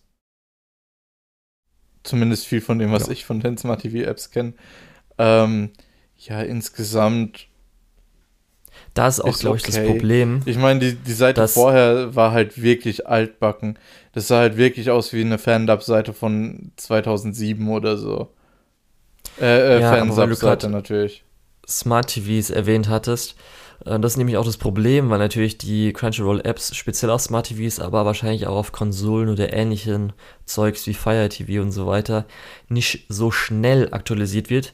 Das heißt, so mhm. Features wie jetzt irgendwie, dass du die Listen erstellen kannst, bringen dir halt auf den TV und so weiter halt nichts, weil du die nicht benutzen ja. kannst. Das ist halt immer ein bisschen schade. Dann habe ich hier Netflix führt theoretisch in Anführungsstrichen Simulcasts ein. Wir ja, hatten es ja einmal mit Violet Evergarden. Mhm. Aber jetzt haben wir theoretisch mit Blue Period und Komi zwei Stück und dann der komischen Veröffentlichung von äh, Jojo haben wir theoretisch auch noch mal was. Ja, nee. Sorry, das mit Jojo ist nicht Simulcast. Aber gut, ja. da das generell nur auf Netflix erscheint, ist das also auch in Japan, wenn ich mich richtig erinnere, mhm. ist das ja. Simulcast-Modell da auch so ein bisschen, äh, keine Ahnung, naja. Ja, darum auch in Anführungsstrichen Simulcast, weil er jetzt auch bei Blue Preview in Komi ist ja auch die zwei Wochen Verzögerung. Genau. Ja, dann fand ich persönlich jetzt so zum Ende hin, was jetzt für nächstes Jahr angekündigt wurde, vielleicht kann man auch Jojo schon dazu nehmen, dass Netflix krassere, auch wieder in Anführungsstrichen, Originalproduktionen macht. Mhm. Weil zumindest die Filme, Anime-Filme, die für nächstes Jahr angekündigt sind, ist schon, äh, also weil ich gesehen habe, hier einmal mit äh, Urobuchi Wit, mit dem ähm, Parkour-Anime, was da ist, mit äh, hier von ähm, Penguin Highway, dem Director, seine Produktion, dann jetzt was, glaube ich, ich habe jetzt gerade nur das Key Visual äh, im Kopf, wo, auf dem Mond oder so, astronautmäßig sowas. Und da hatte ich jetzt auch zumindest, war glaube ich ein guter Director und so. Fand ich zumindest recht interessant, dass Netflix da so weitergeht. Ja, weiß nicht, was du dazu sagst, ob du jetzt auch der Meinung bist oder eher nicht. Ja, doch, ist schon okay. auf jeden Fall nennenswert. Dann natürlich Disney Plus kommt dazu. Wir hatten es jetzt erst mit oh Star Wars Visions, ja, aber dann ein, zwei Monate später erfahren, dass die jetzt auch, ich weiß nicht, ob sie simulcasten werden, aber zumindest äh, sich Anime-Lizenzen gesichert haben, vier Stück. Ja, ja schade. Finde ich nicht gut. Ich dann vielleicht war ganz interessant. Ja, weil Olympia dieses Jahr in Japan war, war vielleicht ganz interessant, dass es dafür auch Anime gab, ein bisschen. Ja, stimmt. Dann hat Pia Kyoani erholt sich, weil wir ja so die erste mhm. große Produktion, die jetzt nach äh, der Tragödie geschehen ist mit äh, Mate, äh, Dragon Mate. Ja, da muss ich auch noch mal kurz sagen, ich glaube, ich habe es schon mal angemerkt in einer anderen Folge. Ich fand das so krass, als ich erfahren habe, dass Mini Dragon einfach den ihr Onboarding-Programm war. Also um neue Mitarbeiter einzulernen. Und es ist meiner Meinung nach eine der bestaussehendsten, bestanimierten äh, Serien, auch wenn es nur Shorts sind natürlich, äh, die wir dieses ja. Jahr gesehen haben. Das, das haben sie anscheinend auch. Ziemlich krass, als ich das mitbekommen ja, habe. auch früher hin und wieder bei, es gibt so Kayon Shorts, kann man glaube ich mal googeln und auch äh, bei Chin, äh, Chunibyo mhm. gab es glaube ich auch so ein paar Shorts, wo es wurde, glaube ich, nie offiziell gesagt, aber es würde Sinn ergeben, dass, weil sie jetzt wahrscheinlich das schon immer so gemacht haben, um Leute halt anzulernen. Und natürlich, weil sie jetzt diesmal möglicherweise mehr anlernen mussten, leider, ist wahrscheinlich eine größere Short-Reihe gewesen, wie früher, wo es vielleicht so zwei Shorts mal gab oder so. Ja. Ja. Dann habe ich jetzt hier nochmal so ein bisschen vielleicht bei Filmumsetzungen wir haben ja schon gesagt, sehr viele sind schon so gegangen, dass sie halt äh, natürlich Filme, Fortsetzung, gerade KyoAni hat das Modell ja schon ewig gehabt, aber jetzt speziell, ähm, wir hatten zwei große Filmumsetzungen, das ist einmal äh, Evangelion 4.0 ist jetzt endlich draußen, beziehungsweise 3.0 plus 1.0. Ja. Aber was ganz interessant ist, dass die Jujutsu Kaisen Zero-Umsetzung auf einem guten Weg ist, zumindest in Schlaghöhe zu Demon Slayer zu kommen, zum Demon Slayer-Film. Ja. Die Frage ist, ob es halt dann die Länge auch haben wird. Das bezweifle ich ein bisschen, weil Demon Slayer ist auch, wenn man die Manga-Sales anguckt, trotzdem noch mal ein Stück drüber über Jujutsu, Jujutsu Kaisen. Aber Jujutsu Kaisen ist schon auch noch recht groß geworden und ja. äh, ist schon auf jeden Fall so eine Richtung, wo man sich denkt, okay, äh, Anime-Kino, dem geht's gut auf jeden Fall. Und dann wird wahrscheinlich auch immer mehr ähm, trotzdem Fortsetzung dahingehend gehen. Also wir haben jetzt, SAO haben wir jetzt auch, dass sie nochmal eine Filmfortsetzung statt eine Serie machen und so. Oder halt Film-Reboot, in Anführungsstrichen. Aber jetzt mal einen großen Trend hätte ich jetzt auch nicht gesagt, dass der irgendwie entstanden ist. Vielleicht mhm. jetzt so in ein, zwei Jahren wegen Demon Slayer oder so. Mal gucken. Ja, vielleicht kriegen wir dann endlich gute Anime-Filme anstatt immer so Filler- und Spin-off-Sachen. Ja. Dann die Schedule, Crunch und Produktionszusammenbrüche mhm. in Studios da wollte ich nämlich Jahr. jetzt auch gerade noch auf, äh, ja. ansprechen. Gab es früher natürlich auch, aber mir kam es auch so vor, glaube ich, bei vielen, weil es auch mhm. bei Mainstream-Serien äh, passiert ist, dass äh, es schon eher nochmal in äh, den Vordergrund gerückt ist und jetzt auch viele Casual-Leute und so weiter davon erfahren haben. Ich glaube, der große Punkt war erstmal am Anfang des Jahres schon Attack on Titan 4, das halt Witt ja. das abgegeben hat, weil dieser krasse Schedule, das irgendwie innerhalb von sechs bis neun Monaten muss halt die Serie fertig sein und dann ist, muss man auch sagen, ist auf jeden Fall ein Step down zu vorher und jetzt ja, auch, nachdem man, man jetzt so ein bisschen die wo man aber auch ein bisschen sagen muss, dazu hat Mappa halt in dem Zeitraum Jujutsu Kaisen und Attack on Titan gemacht. Ja. Ähm, ähm, und ich hätte, ich wollte ja. jetzt noch kurz dann dazu ziehen, weil wir jetzt ja natürlich das PV so ein bisschen gesehen haben zum neuen, äh, zum zweiten Teil von Attack on Titan. Und man sieht schon schon einen krassen Unterschied, was jetzt, die hatten jetzt natürlich schon ein paar Sachen vorher, äh, also jetzt natürlich Pre-Production aus der, aus dem ersten Teil konnten sie jetzt im zweiten Teil verwenden. Und die hatten auch mehr Zeit für jetzt den zweiten Teil. Und das sieht man. Das sieht man nicht nur an äh, jetzt dem CGI, was viel besser ist, aber auch so ein bisschen an mehr Bewegung, Charaktermodellen und so. Darum. Ja, wobei man sagen muss, das CGI ähm, war schon auf einem hohen Niveau bei dem. War auf jeden Fall okay. Ich fand es nicht so schlimm wie andere, aber jetzt, du wirst auf jeden Fall, glaube ich, dann, wenn jetzt die neue Staffel anfängt, guten Unterschied sehen. Und du hast naja, ja schon gut, man muss halt auch dazu sagen, Witz CGI war auch nicht so on point. In Attack on Titan. Ja.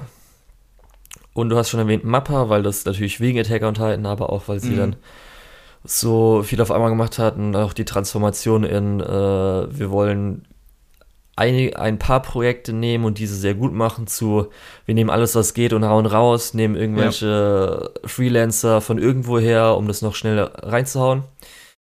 Apropos Freelancer. Äh, Wonder Egg Priority ist ja auch ziemlich hart gecrashed. Wie kommst du denn auf Freelancer? Äh, da wurde doch auch noch viel von außen eingekauft, oder? Weiß ich gar nicht am Schluss. Weil es, das war ja extra so das Projekt, dass äh, ein kleines Team zusammen bleibt, so ein bisschen QAni ähnlich und diese Serie macht. Ich weiß mhm. nicht, ob mhm. dann jetzt am Schluss nochmal viel gesucht wurde, um das dann noch schnell fertig zu kriegen, weil sie haben ja zwei oder dreimal äh, verschoben, die Folge oder so. Ja. Ja, auf jeden Fall Wonder Egg Priority, hast du ja schon gesagt, wurde halt öfters verschoben und dann irgendwie gab es diese 13. Episode.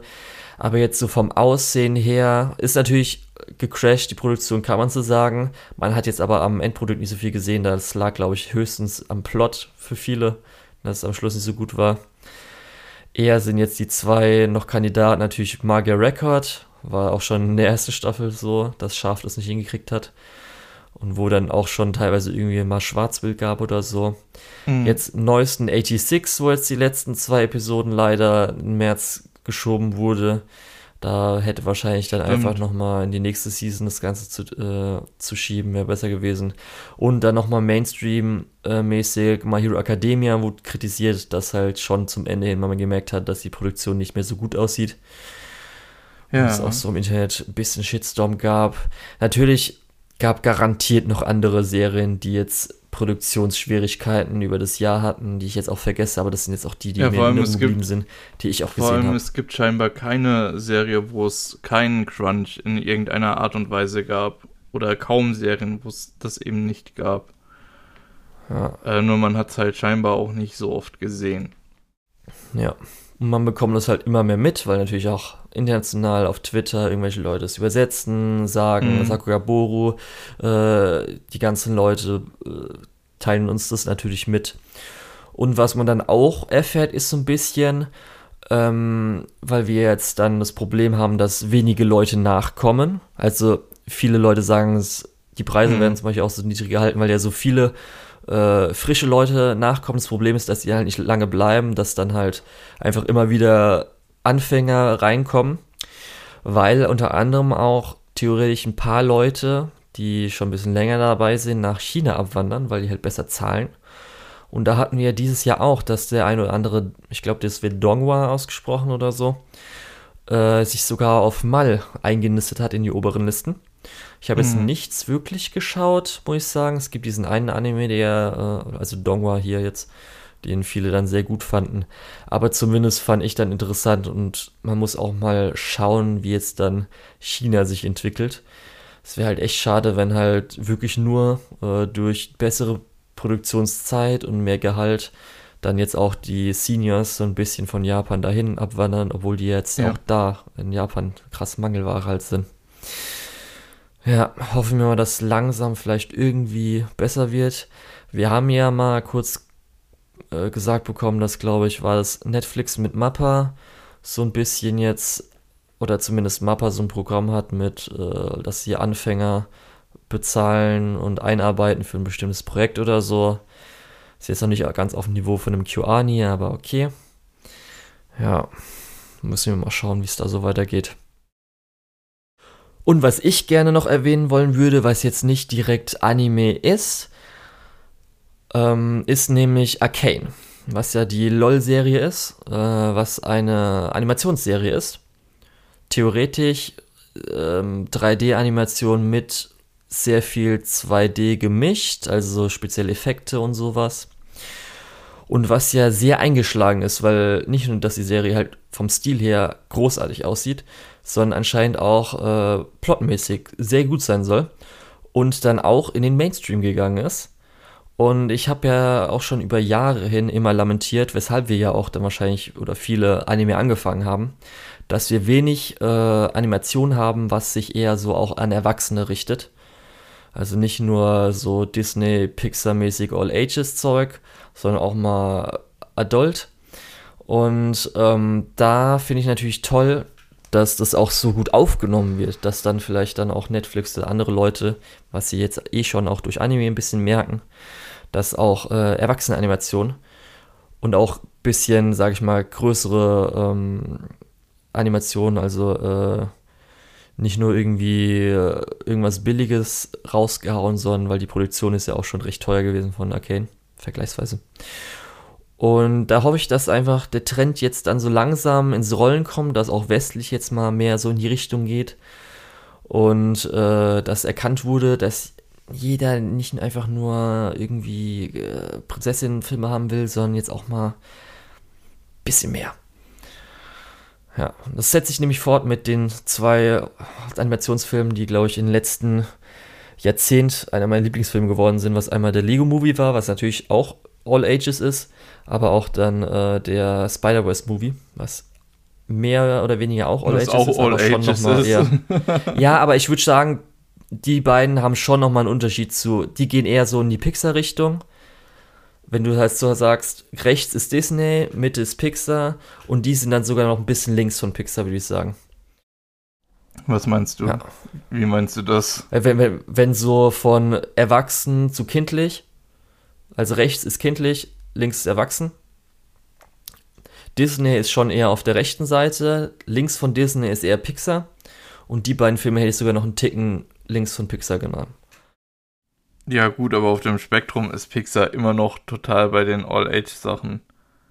Ja, äh, wenn, wenn du einen Frozen vergleichst mit einem Incredibles, ist schon nochmal was anderes.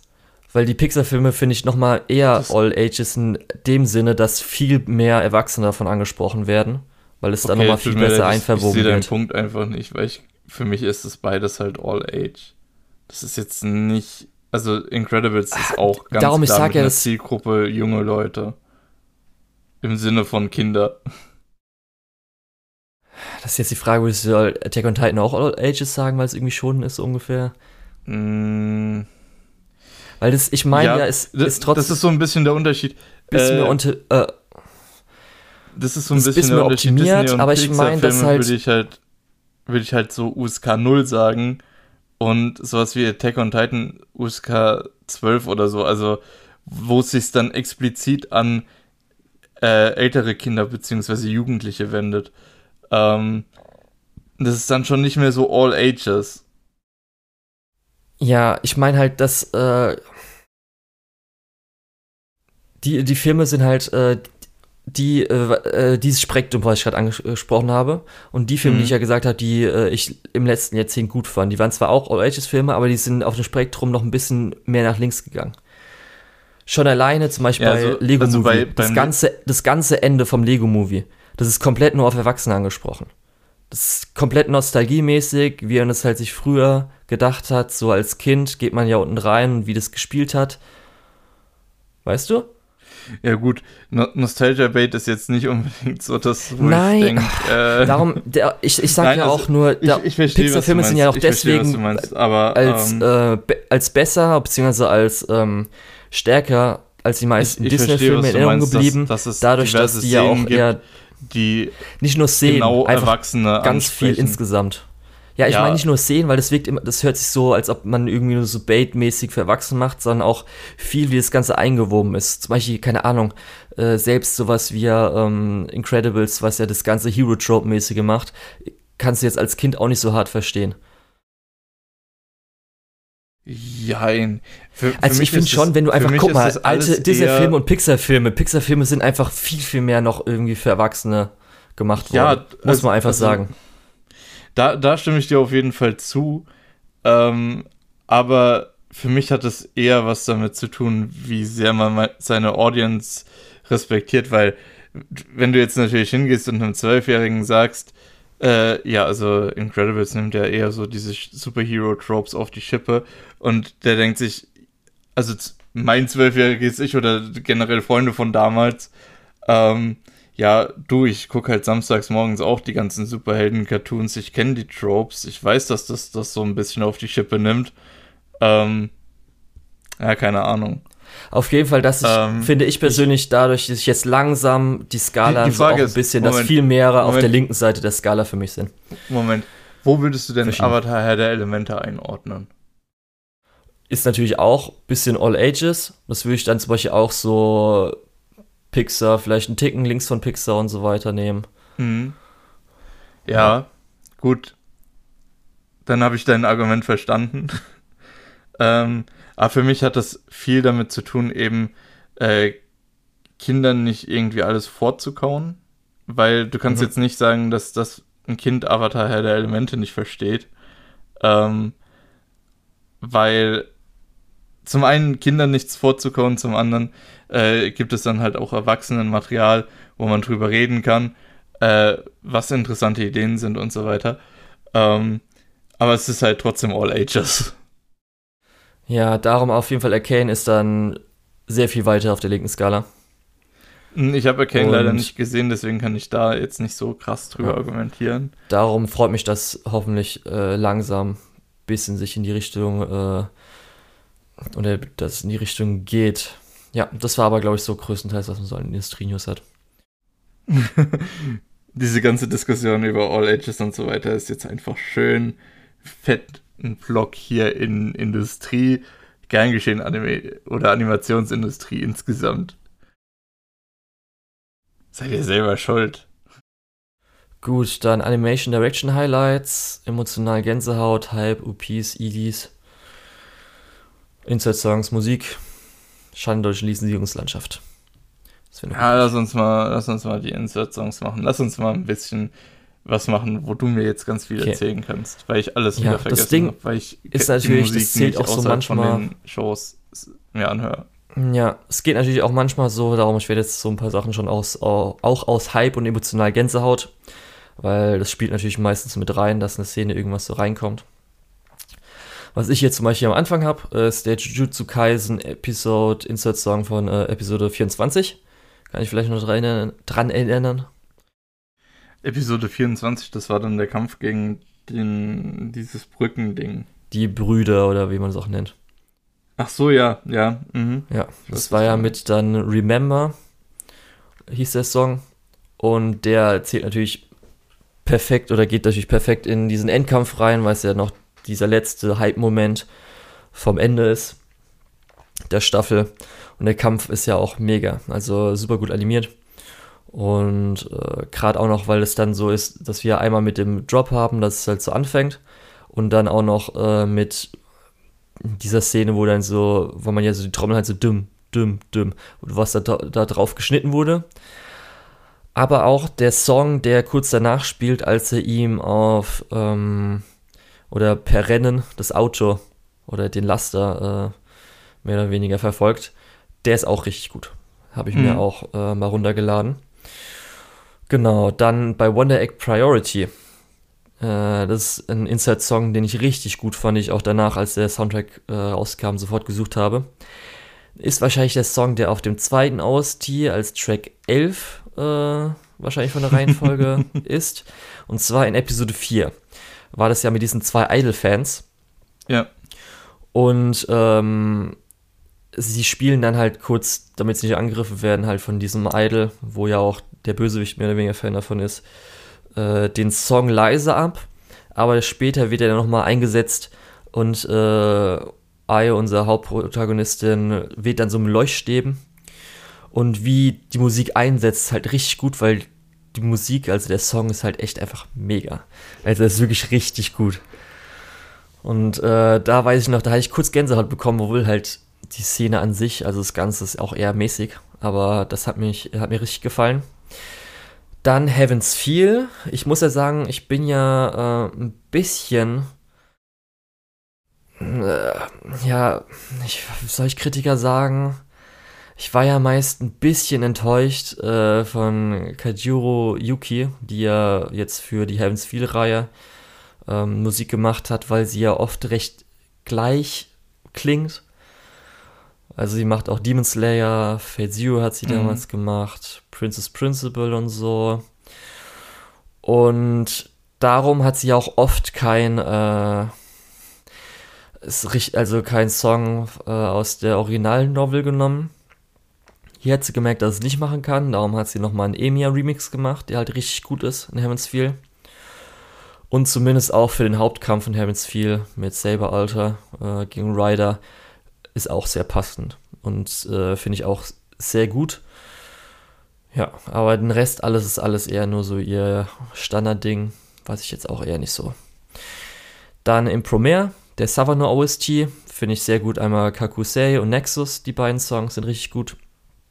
Dann, was ich vielleicht sogar als Highlight äh, dieses Jahr bezeichnen muss, ist Vivi. Und zwar Unrivaled mhm. ist der OST, ist der, der bei den Kämpfen eingesetzt wird. Und der ist einfach, wenn er gespielt wird, ist einfach Hype pur. Also kann man echt Generell. nicht sagen, als er zum ersten Mal in Episode 3 eingesetzt hat, holy shit. Wow. Generell ist, wie was Musik angeht, relativ stark. Ja, also Sing My Sollte Pleasure ja ist Opening, was ja auch genau, was auch gut eingesetzt wird, äh, wird hin und wieder, speziell auch mal als Verfolgungsjagd und sowas. Mhm. Ist auch richtig gut. Dann Zombieland Saga, also wir kommen von einem Idol-Anime zum nächsten. äh, ich finde ja Junko äh, mega gut, weil ihre Stimme, sie hat ja so eine dunkle Stimme, die ist einfach großartig. Und da gibt es eine Szene, wo sie auf dem Dach sitzt und Gitarre spielt, wo dann so auf 4 zu 3 gemacht wird. Das gefällt mir richtig gut. Aber ich glaube auch mein Highlight ist halt äh, Episode 4.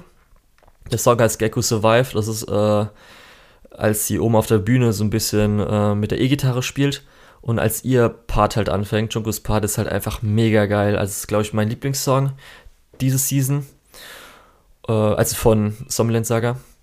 Und natürlich, als wir jetzt endlich Yugiris Saga Jihen hören, den Song gab es schon vorher, auch Musikvideo dazu. Also zum ersten Mal in der Serie kam der halt dann davor. Megalobox ähm, hatte ich jetzt speziell, wenn halt, ich glaube, es müsste eigentlich nicht geändert worden sein. Ich glaube, da wurde nicht geremixed. Wenn halt ein Fight abgeht. Ich habe jetzt speziell die Szene im Kopf, als äh, er, äh, der Hauptcharakter, äh, also Joe gegen ähm, den Schüler von äh, Yuri kämpft. Im Ring ohne Gerüst. Und wenn da die Musik einsetzt, geht halt richtig gut ab dann, weil hier sind jetzt eher nur Musik-Insert-Songs, bei Evangelion 3.0 und 1.0. Ich hätte mhm. jetzt das mal, ich weiß nicht, ob es ein ED ist oder ein Insert-Song, uh, One Last Kiss. Das ist, äh, sag ich mal, am Ende und danach kommt ja noch ein Song. Aber das ja. ist so auch der Trailer-Song von Hikaru Utada. Und der und das ED sind beide in einer Playlist gelandet, weil die einfach mega sind. Also ich habe wirklich dann, als das eingesetzt ist, zum Ende hin, äh, für die letzten 30 Sekunden oder so, habe ich echt Gänsehaut bekommen, weil der ist so verdammt gut. ist auch der Trailer-Song. Holy shit. Der ist richtig gut. Und dann habe ich, äh, als jetzt äh, bei Mugen Train den OST im Endkampf zwischen den beiden, Weshalb ich den genommen habe, alle anderen sind auch nett. Ich habe ja gesagt, äh, Kajuro Yuki ist ein bisschen samey manchmal, aber auch immer noch gut. Also man ist immer noch ein, natürlich ein Unterschied. Und da fand ich aber das so interessant, weil es so Elektro war, mit irgendwie so, ähm, ich weiß nicht, wie so, ob du dich dran erinnern kannst, irgendwie so, ayo, ah, ja, und dann halt so mhm. elektronisch. Und ich wollte sie dafür loben, weil es halt ich deswegen es aufgenommen habe, weil es so voll anders ist von ihr, dann habe ich jetzt zufällig entdeckt, als ich es mir nochmal angehört habe, dass es gar nicht von ihr ist. sondern von dem anderen Composer, der dran gearbeitet hat, China Go. Und dann so, ja, okay, jetzt ergibt Sinn, wieso sie so anders anhört. ja. Dann bei Star Wars Visions muss man halt sagen, dadurch, dass der OST halt Star Wars Sick ist, muss man auch einfach ja, sagen. Naja. Speziell halt dann natürlich, aber Village Bride, Kevin Penkin ist, glaube ich, der, den die meisten oh, ja. in Erinnerung bleibt. Ja. Ich persönlich habe natürlich auch noch äh, der neunte Jedi und Ronin noch so ein bisschen, gerade neunter Jedi, weil das halt am Star Wars Star Wars für mich war und Ronin, weil es halt so gut in die Stimmung passte. Mhm. Dann hatte ich jetzt hier noch bei Sunny Boy ähm, bei Episode 12, als es ID in der akustischen Version war, aber speziell äh, das, das, Lied heißt Sunny Boy Rhapsody, als sie ja, dann durch diese wabernde Welt gehen. Ja. Ja, das ist halt richtig gut gewesen. Ich habe jetzt hier Even Calls Violet Evergarden Movie Soundtrack noch drin. Der Original-Soundtrack aus der Serie ist einer meiner allerliebsten Soundtracks aller Zeiten. Also finde ich absolut großartig, ein Meisterwerk.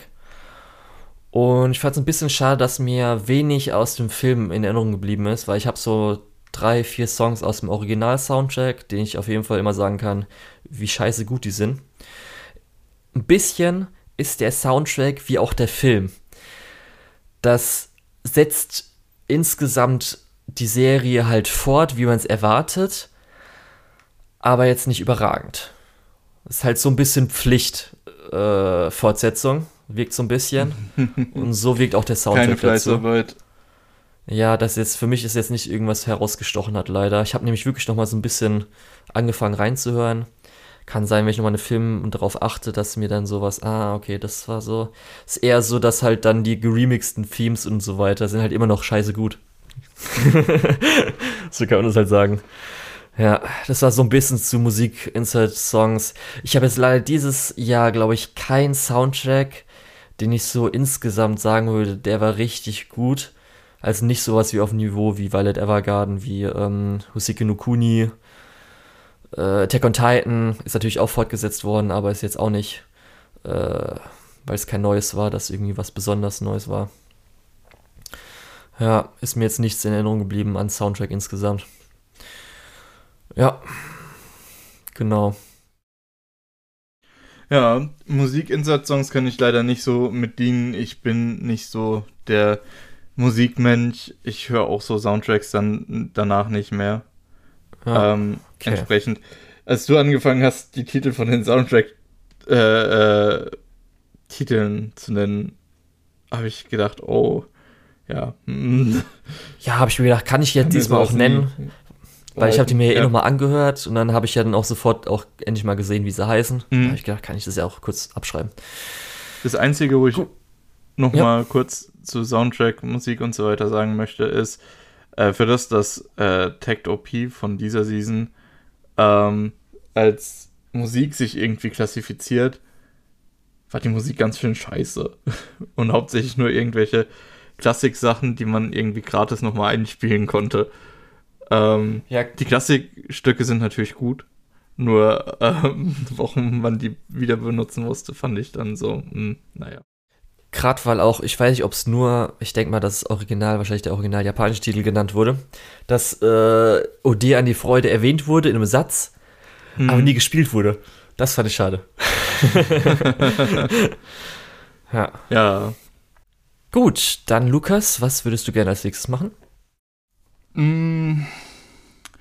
Jetzt, wo wir schon bei Musik waren, können wir eigentlich auch OPs und EDs äh, angehen. Okay. Was davon zuerst? die OPs, okay. Ja, okay. Okay, gut. Dann entscheide du. Ja, ja. die OPs. Da muss, glaube ich, zuerst einmal auf jeden Fall erwähnt werden oder äh, hervorgehoben werden. Mushoku Tensei hat ja keine richtigen OPs, sie haben halt immer so, also pro Region ein Song. Das heißt, wir haben mehrere Regionen. Das heißt, wir haben eigentlich sehr viele Opening, in Anführungsstrichen, Songs. Und dann gibt es halt noch eine Montage von der jeweiligen Region, wo sie gerade sich befinden. Ja, das passt ganz gut in diese Worldbuilding-Schiene, aber das ist meiner Meinung nach kein OP, der hier in die Kategorie gehört, oder? Aber das muss erwähnt werden, dass es halt dann einfach so viele gibt. Es gibt ja dann keine Ahnung, wie viele gab es denn am Schluss? Sechs Stück, acht Stück, was weiß ich, wie viele. Okay. Also es ist schon was Besonderes auf jeden Fall. Dann habe ich jetzt einmal zum Spaß zwischen Sales at Work Black und Sales at Work Season 2 Sales at Work Black besser. Aber gut. Mm, ähm, ja, bei Sales at Work steckt mir immer noch der erste Opening von normalem Sales at Work im Kopf, weil der ist halt einfach fantastisch. Okay.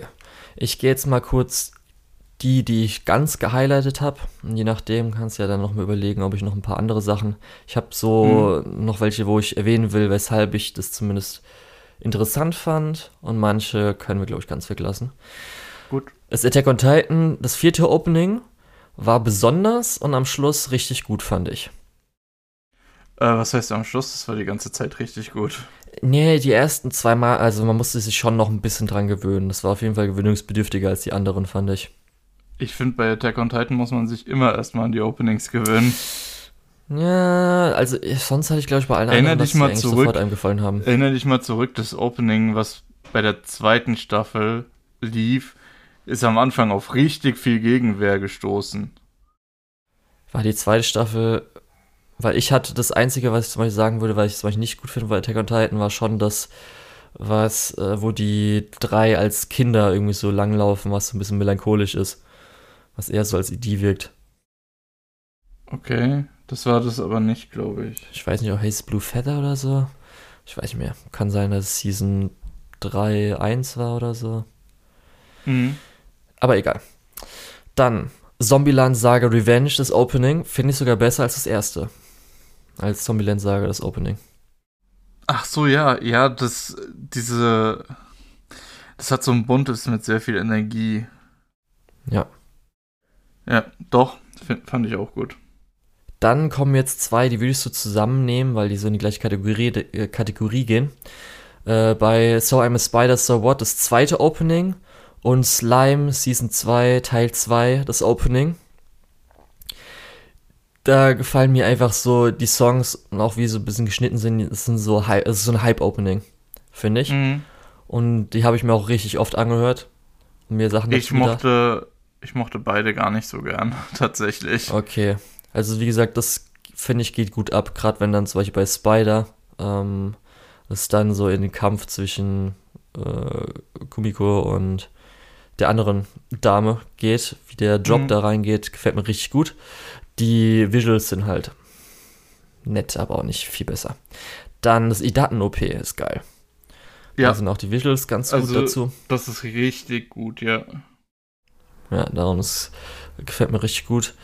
Ranking of, äh, Ranking of Kings, das Opening ist richtig gut. Ja. Dann habe ich jetzt Senpai is Annoying. Das Opening ist das Opening, was am meisten so Spaß macht. Was so ein bisschen mhm. in Comedy-Spaß-Richtung geht. Ist ja bei den anderen ist ja schon eher ernster gewesen. Das zweite 86 Opening finde ich richtig gut. Also es gefällt mir äh, richtig gut, sowohl von glaub, Visuals als auch vom Song. gesehen. Echt nicht? Muss ich mal anhören. Ah, doch, doch, ich also, hab's einmal gesehen. Ja. Nee, fand das ich, ich richtig gut. Eher so mittelgut. Musst du vielleicht noch mal so zwei, dreimal angucken. Also mir hat es dann auch richtig gut gefallen. Dann natürlich Fate Grand Order Carnival. Das Opening. Mhm. Haben sie natürlich dann einfach wieder mehr oder weniger das von äh, Carnival Phantasm genommen, aber man kann ja Perfektion nicht verbessern. Darum, äh, das hat mir richtig gut gefallen. Jetzt so, ähm, was ich interessant fand, ist zum Beispiel Shadows House. Kann sich daran erinnern, wie das Opening geht? Ja, Weil ich hätte aber du hast noch ganz, ganz viel vergessen, was gut war. Ja, also jetzt kommen erstmal so, ich habe jetzt erstmal die, die ich glaube ich am besten fand, habe ich erstmal genannt. Okay, da muss ich aber gerade noch mal kurz einhaken, weil du hast das Ottaxi Opening natürlich vergessen, was fantastisch ja, ist. Ja, finde ich aber echt nicht so gut. Was? Finde ich ein bisschen öde okay, einfach. Okay, ja gut. Also das Ending ist halt ja auch gut, überhaupt nicht gut, aber das Opening finde ich auch nicht so gut. Ich finde das Opening halt richtig gut. Erstens, es ist ein bisschen kürzer was ganz gut funktioniert, wenn du halt wirklich so diese Dramashow sehen willst und sehen willst, wie es weitergeht. Ähm, dann ist der Drang, das zu überspringen, nicht so groß. Äh, außerdem finde ich das optisch und musikalisch auch ziemlich cool, weil das äh, so eher Low Energy ist, eher so ein bisschen fast Lo-Fi. Ähm, ja. Ja, ich weiß nicht, ich hätte lieber sowas Jazzigeres gehabt. Darum. Ja, gut. Ähm, Aber ist halt so. Und, oh, jetzt habe ich auf was Falsches geklickt. Ähm, wie fandest du ähm, das Opening von Komi-san? Fandest du es auch nicht so gut? Doch, also auf jeden Fall, das ja darum, das wäre jetzt in der nächsten Liste gewesen. Okay, Sachen, gut, dann sprechen wir gleich darüber. Äh, ja. Was ich auf jeden Fall noch lobend erwähnen möchte, ist Shoujo Opening. Wie eigentlich okay, immer, weil Shoujo ja. Openings sind halt einfach fantastisch. Ähm, dann äh, das Opening von Uramichi und Nissan ist sehr äh, thematisch angepasst, was sehr, sehr cool ist. Äh, nee, das Opening ist wirklich auch sehenswert. Mhm. Ähm, und Kobayashi's Strangmate ist ja, glaube ich, eh klar, ähm, dass das natürlich wieder ein fantastisches Opening bekommen hat, obwohl mir da auch das erste ein bisschen besser gefällt. Ähm, ich hätte jetzt nämlich die zwei erwähnt, das wäre einmal Shadows House, weil es äh, keinen mhm. Liedtext hatte, sondern es war nur so komisches Frauen. So gewesen. Was aber sehr passend für dieses alte Herrenhaus-Setting war. Was ich deswegen richtig gut fand. Und dann genau Komisan äh, ist OP, halt der Stil ist einfach mega. Also erstmal, dass mhm. es auch richtig gut animiert ist, als auch dann das, dieser Wasserfarbenstil. Ähm, das war richtig gut. Ich habe hier zum Beispiel auch sowas wie jetzt das jetzige Demon Slayer Opening ohne den Da-Da-Da-Part oder wie es auch geht. Weißt du, was ich meine? Okay, ja. Also es ist irgendwie so, immer wenn da, da, da, da, da, da, da, keine Ahnung was. Wenn du das einfach au alles ausschneiden würdest, also auch die, die Visuals dazu, wäre das Opening 20% bis 50% besser. Muss ich leider sagen. Ähm, ich persönlich äh, hätte jetzt noch ein paar Sachen gesagt, die halt einfach gut sind. Ist halt einfach Jujutsu, Jujutsu Kaisen, das Opening, mhm. Beastars, ja. das Opening von Yosa, äh, Yosobi. Ja.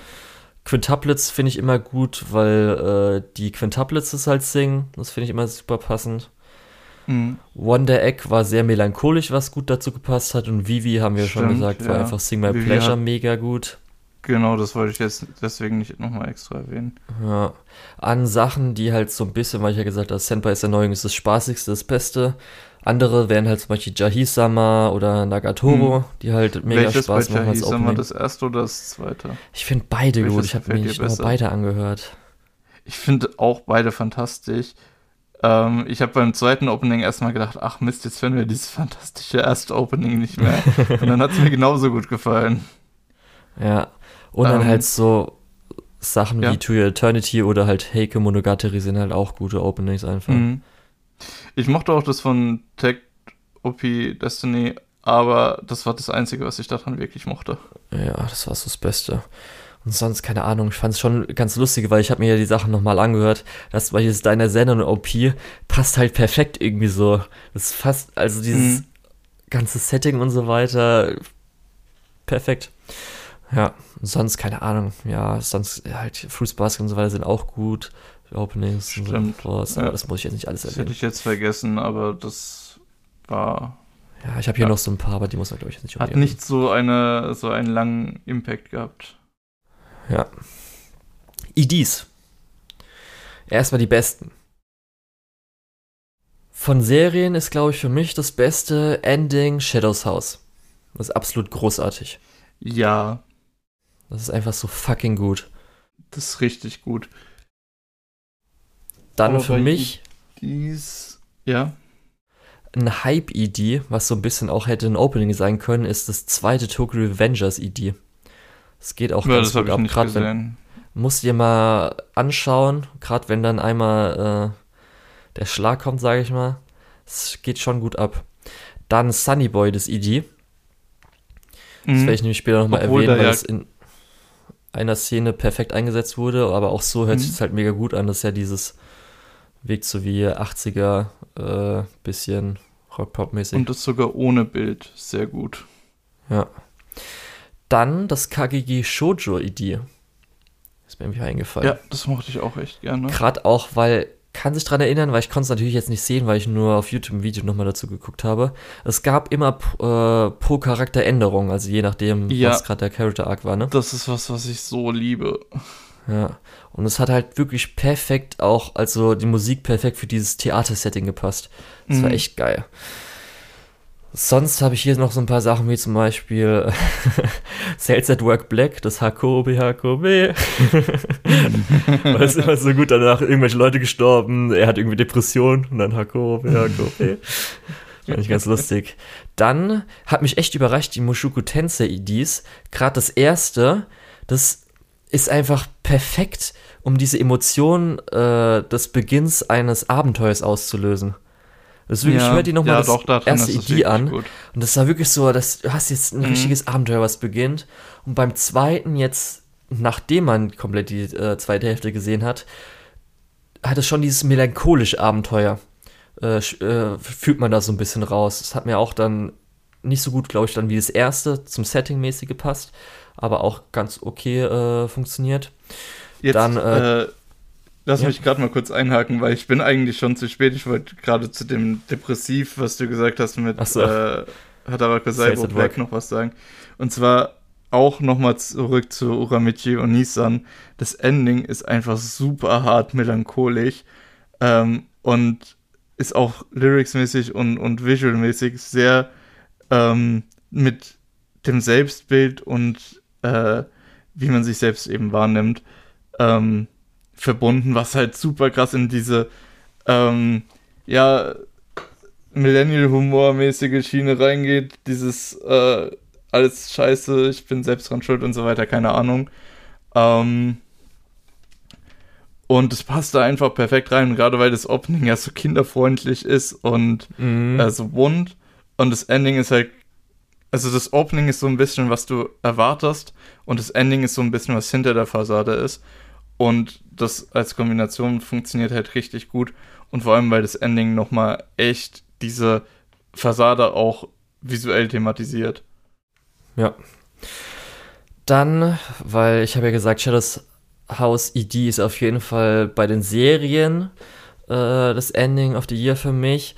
Das andere ist nämlich Evangelion 3.0 plus 1.0, Beautiful World Da Capo Version. Das ist das, was mhm. dann im Abspann nach äh, Last Kiss spielt, auch von Hikaru Utada. Und ich fand ja schon die Beautiful World Version in äh, speziell dem zweiten Film, also äh, Evangelion 2.0, absolut großartig. Und das ist dann auch nochmal, oh, das ist so gut, dieses Lied. Also es ist echt einfach gerade auch noch, nachdem du ja dann jetzt das Ende von Evangelion erlebt hast, mhm. ist es perfekt dafür. Tut die Stimmung perfekt, äh, mehr oder weniger wiedergeben und auch der Songtext dazu, der dann auch übersetzt war, hat auch noch sehr gut gepasst, weil es ja auch sehr persönlich dann von Arno war und so weiter. Ja, und ähm, Heaven's Feel 3 komme ich dann auch dazu, ist natürlich das äh, ID dazu am Schluss, äh, als sie dann schreiten. Äh, erstmal das Lied an sich ist gut, als auch natürlich, wie es in der Szene eingesetzt wurde. Weil wir es auch vorhin hatten mit äh, in der gleichen Season Nonon Biori und Eurocamp. Mhm. Eurocamp hat fortgesetzt, dass das ID aus der ersten Staffel ist einer meiner Lieblings-IDs aller Zeiten. Das zweite ist auch sehr gut, weil es immer wieder dieses beruhigende, man sitzt irgendwie am Lagerfeuer mäßige hat. Und bei Nonon Biori ist mir dann so aufgefallen, es wirkt einfach immer perfekt wie so ein Ende von einer Kindersendung auf Kika. Das ist perfekt für dieses, äh, für diese Serie einfach. Hat mir richtig gut dann wieder gefallen. Ähm, das Beastar-ID fand ich ganz gut, weil ähm, der Song war auch gut, aber speziell, weil es die Geschichte von dem Löwen ein äh, bisschen besser erzählt, als wir dann sogar in der Serie, obwohl mit mehr Zeit äh, gemacht wurde. Ähm, sowas wie die beiden 86-EDs äh, sind auf jeden Fall gut, fand ich. Jahisama, das erste ED, weil es ja auch dann hier von äh, Whole Life Leuten gesungen wurde, war natürlich ganz das nett. Das war, glaube ich, mein liebstes ID aus dem Jahr. Okay, ja, das war auf jeden Fall auch super. Dann äh, Saw I'm a Spider, So What war halt ganz nett, dass Aoi, Aoi Yuki dann so ein bisschen das metalige Schreigesang da hatte, aber hm, war jetzt was Besonderes, so war jetzt nicht so mein Ding, aber ich wollte es kurz erwähnen, weil es schon ein bisschen was anderes dahinter war. Dann, das hast du wahrscheinlich nie gehört, das Mugen Train ID hast du wahrscheinlich gar nicht im Kopf, aber es ist ein guter Song. Nee, habe ich nicht gehört. Ja, darum. Und das ID von Killing 300 Slimes fand ich auch noch echt schön, muss ich sagen. Hat mir ganz gut gefallen. Und zumindest mhm. sowas wie Jujutsu Kaisen und Tech on Titan, die IDs, die sind auch. Ja, das ist ja aber auch wieder klar. Gut. Ja. ja. Gerade um, auch ähm. zumindest bei Jujutsu Kaisen mit dem Handy-Film. Also es wurde ja so Selfie-Musik ja. aus der Kamera. Das fand ich halt auch ganz schön, wie es halt aussieht. Ja. ja. Was man auf jeden Fall hier auch nicht vergessen darf, ist das äh, Ranking of Kings Idee. Ja. Genau. Ähm, dann lass mich auch nochmal durchgehen. Du hast jetzt all dein Zeug abgeladen, jetzt bin ich dran. also ich gebe dir bei den meisten Sachen recht, außer da, wo ich dir widersprochen habe. ähm, ähm, auch da muss ich kurz sagen, Idaten Tachis Idee ist auch eins der besten dieses Jahres gewesen meiner Meinung nach. Weil es ja auch noch diese Story erzählt. So ein bisschen. Mochte ich echt gerne. Ich weiß nicht, hast du es gerade im Kopf? Äh, ja, ich weiß. Ich habe es mir doch alles gestern nochmal angehört. Okay. Ja, gut, alles klar. Dann, dann weißt du ja Bescheid. Ähm, wie gesagt, das mochte ich echt gerne. Dann, ähm, ich glaube, du hast auch echt schon das meiste gesagt. Äh, bei Openings hatte ich vielleicht noch äh, Mashiro no Oto vergessen, was auch sehr gut war. Äh, nur so nebenbei. ähm, ja, das ist halt leider was, was du nicht gesehen hast. Ja. Äh, und dann geht das irgendwo in diesem Schwall von deinen Ausführungen unter. Weil du hast dir ja echt viele Gedanken auch gemacht. Mhm. Genau. Also ich glaube, das war es auch tatsächlich schon. Ich glaube, du hast da das meiste gut erfasst, was richtig stark war. Ja. Gut. Was möchtest du als nächstes nehmen? Ja, bleibt gar nicht mehr so viel übrig, oder? Hm. Noch so vier Punkte. Muss ich vielleicht ein bisschen was überschneiden oder nicht? Lass uns doch gerade die Animation-Highlights, die emotionalen Punkte und die Hype-Momente zusammennehmen. Okay. Weil ich glaube, das ist so insgesamt, kommt es so oft dasselbe raus. Oder? Ja. Ist zumindest artverwandt, sagen wir es so. Ja, da habe ich auch gesagt, auch viel wegen Hype und emotional. Es hängt ja auch immer mit mhm. Musik ein bisschen zusammen und so. Ja, klar. Gut, ähm, wie fange ich denn am besten an? Hätte ich mal kurz jetzt ein paar American Direction Highlights, wo ich jetzt nicht nichts zu den anderen Sachen habe. Ist zum Beispiel sowas mhm. wie, das ist natürlich Beastars Season 2 ist weiterhin eine der besten 3D-Animationsserien. Kann man jetzt nicht großartig noch viel mehr dazu sagen. Ähm, One Egg Priority sah natürlich mega gut aus und muss auch immer noch sagen, dass die erste Folge kann ich immer noch jeden auch als Einzelfolge empfehlen. Ähm, ist gut vom Pacing und so weiter und interessant und äh, sieht mega gut aus. Jujutsu Kaisen hatten wir schon im letzten Jahr dann gesagt, dass es einer der Highlights war. Es halt, sieht halt auch gut aus. Da waren natürlich dann so Hype-Momente, was wir eben schon erwähnt haben im Inside-Song. Der letzte Kampf ist halt einfach mega gut. Und ähm, auch so, wie halt alles an dieser Serie aussieht, äh, von Charakteren, von äh, irgendwelchen Hintergründen und so weiter, ist halt einfach für ein äh, Shonen Jump äh, Adaption einfach mega gut. Ähm, wir hatten ja gesagt, dass 86 äh, ist ja jetzt ein bisschen schade, dass die Produktion zusammengebrochen ist. Aber da sieht es eigentlich auch ganz gut aus und da sieht man auch, dass äh, zumindest der Regisseur versucht auch sehr ähm, bestimmte Schnitte zu haben, bestimmte, äh, also seine Regie ist, merkt man schon, dass es auf jeden Fall über dem ist, was die meisten anderen Anime äh, machen oder zeigen. Und da ist auch, finde ich speziell auch super cool, wie gut das äh, CGI, also speziell die äh, Panzer etc., also hier dann, keine Ahnung, ob das Mecker sind, integriert sind, dass es nicht so gut auf oder nicht so krass auffällt. Promare ist gut. Wir haben ja gesagt, das, was äh, am besten davon ist halt, dass er gut aussieht, animationsmäßig. Wir haben ja schon so gesagt, so, dass auch der Style sehr clean ist, das so cool ist mit diesen viereckigen Lensflares. Es gibt aber natürlich auch neben den äh, CGI-Sachen auch so ein paar Sakuga 2D-Animationssequenzen, wie zum Beispiel im Ausbruch von einem Vulkan oder was auch immer die Explosion da so war. Das heißt, da ist auch noch äh, ganz gut dabei. Und weil wir auch schon bei Filmen sind, sind natürlich Heaven's Feel 3, Violet Evergarden oder Evangelion. Gerade die ersten beiden sind einfach über allem erhaben, was so geht. Und Heaven's Feel 3 haben auch, was viele vielleicht sagen, eine oder der beste Anime-Kampf, best animierteste Anime-Kampf aller Zeiten. Vielleicht auch sogar. Und äh, da kann man auch einfach nur noch sich freuen, was die nächsten Filme so gibt. Wir hatten dann, was viele überrascht hat, mich nicht, Violet, äh, Ever, äh, Violet Evergarden, sag ich schon, Vivi Fluoride Song. Was ja sehr gut aussah. Wir es, haben ja schon gesagt. Es wundert mich auch, dass es so total viele Leute überrascht hat. Ja. Und das zeigt einfach mit auch später Ranking of Kings, dass einfach Wit eine der Top-Studios einfach ist.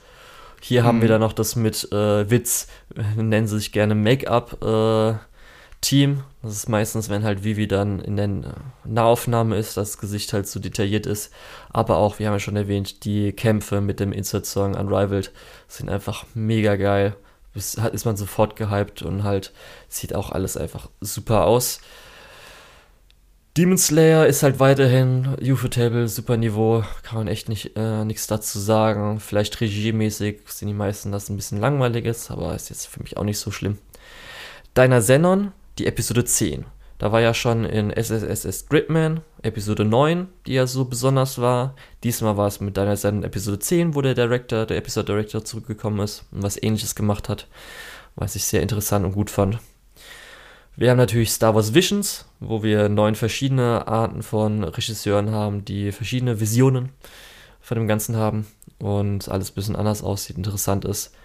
Da ist halt dann einfach, muss ich sagen, Neunter Jedi, Village Bride, ist einfach emotional genau das Star Wars, was ich haben will. Das macht einfach so Bock. Also, das war wirklich so, speziell der neunte Jedi. Ich würde einfach so wünschen, dass wir eine richtige Serie davon bekommen. Das ist einfach genau das Star Wars, was ich haben will. Und es macht einfach, das hat so Bock gemacht. Oh, wenn ich jetzt dran zurückerinnere an die Kämpfe und so weiter. Das ist einfach so super schön. Magia Record hatte ich ja damals erwähnt, ähm, speziell wegen diesen eingestreuten Sakuga-Sequenzen. Ich habe nochmal einen Namen rausgesucht von Hiroto Nagata.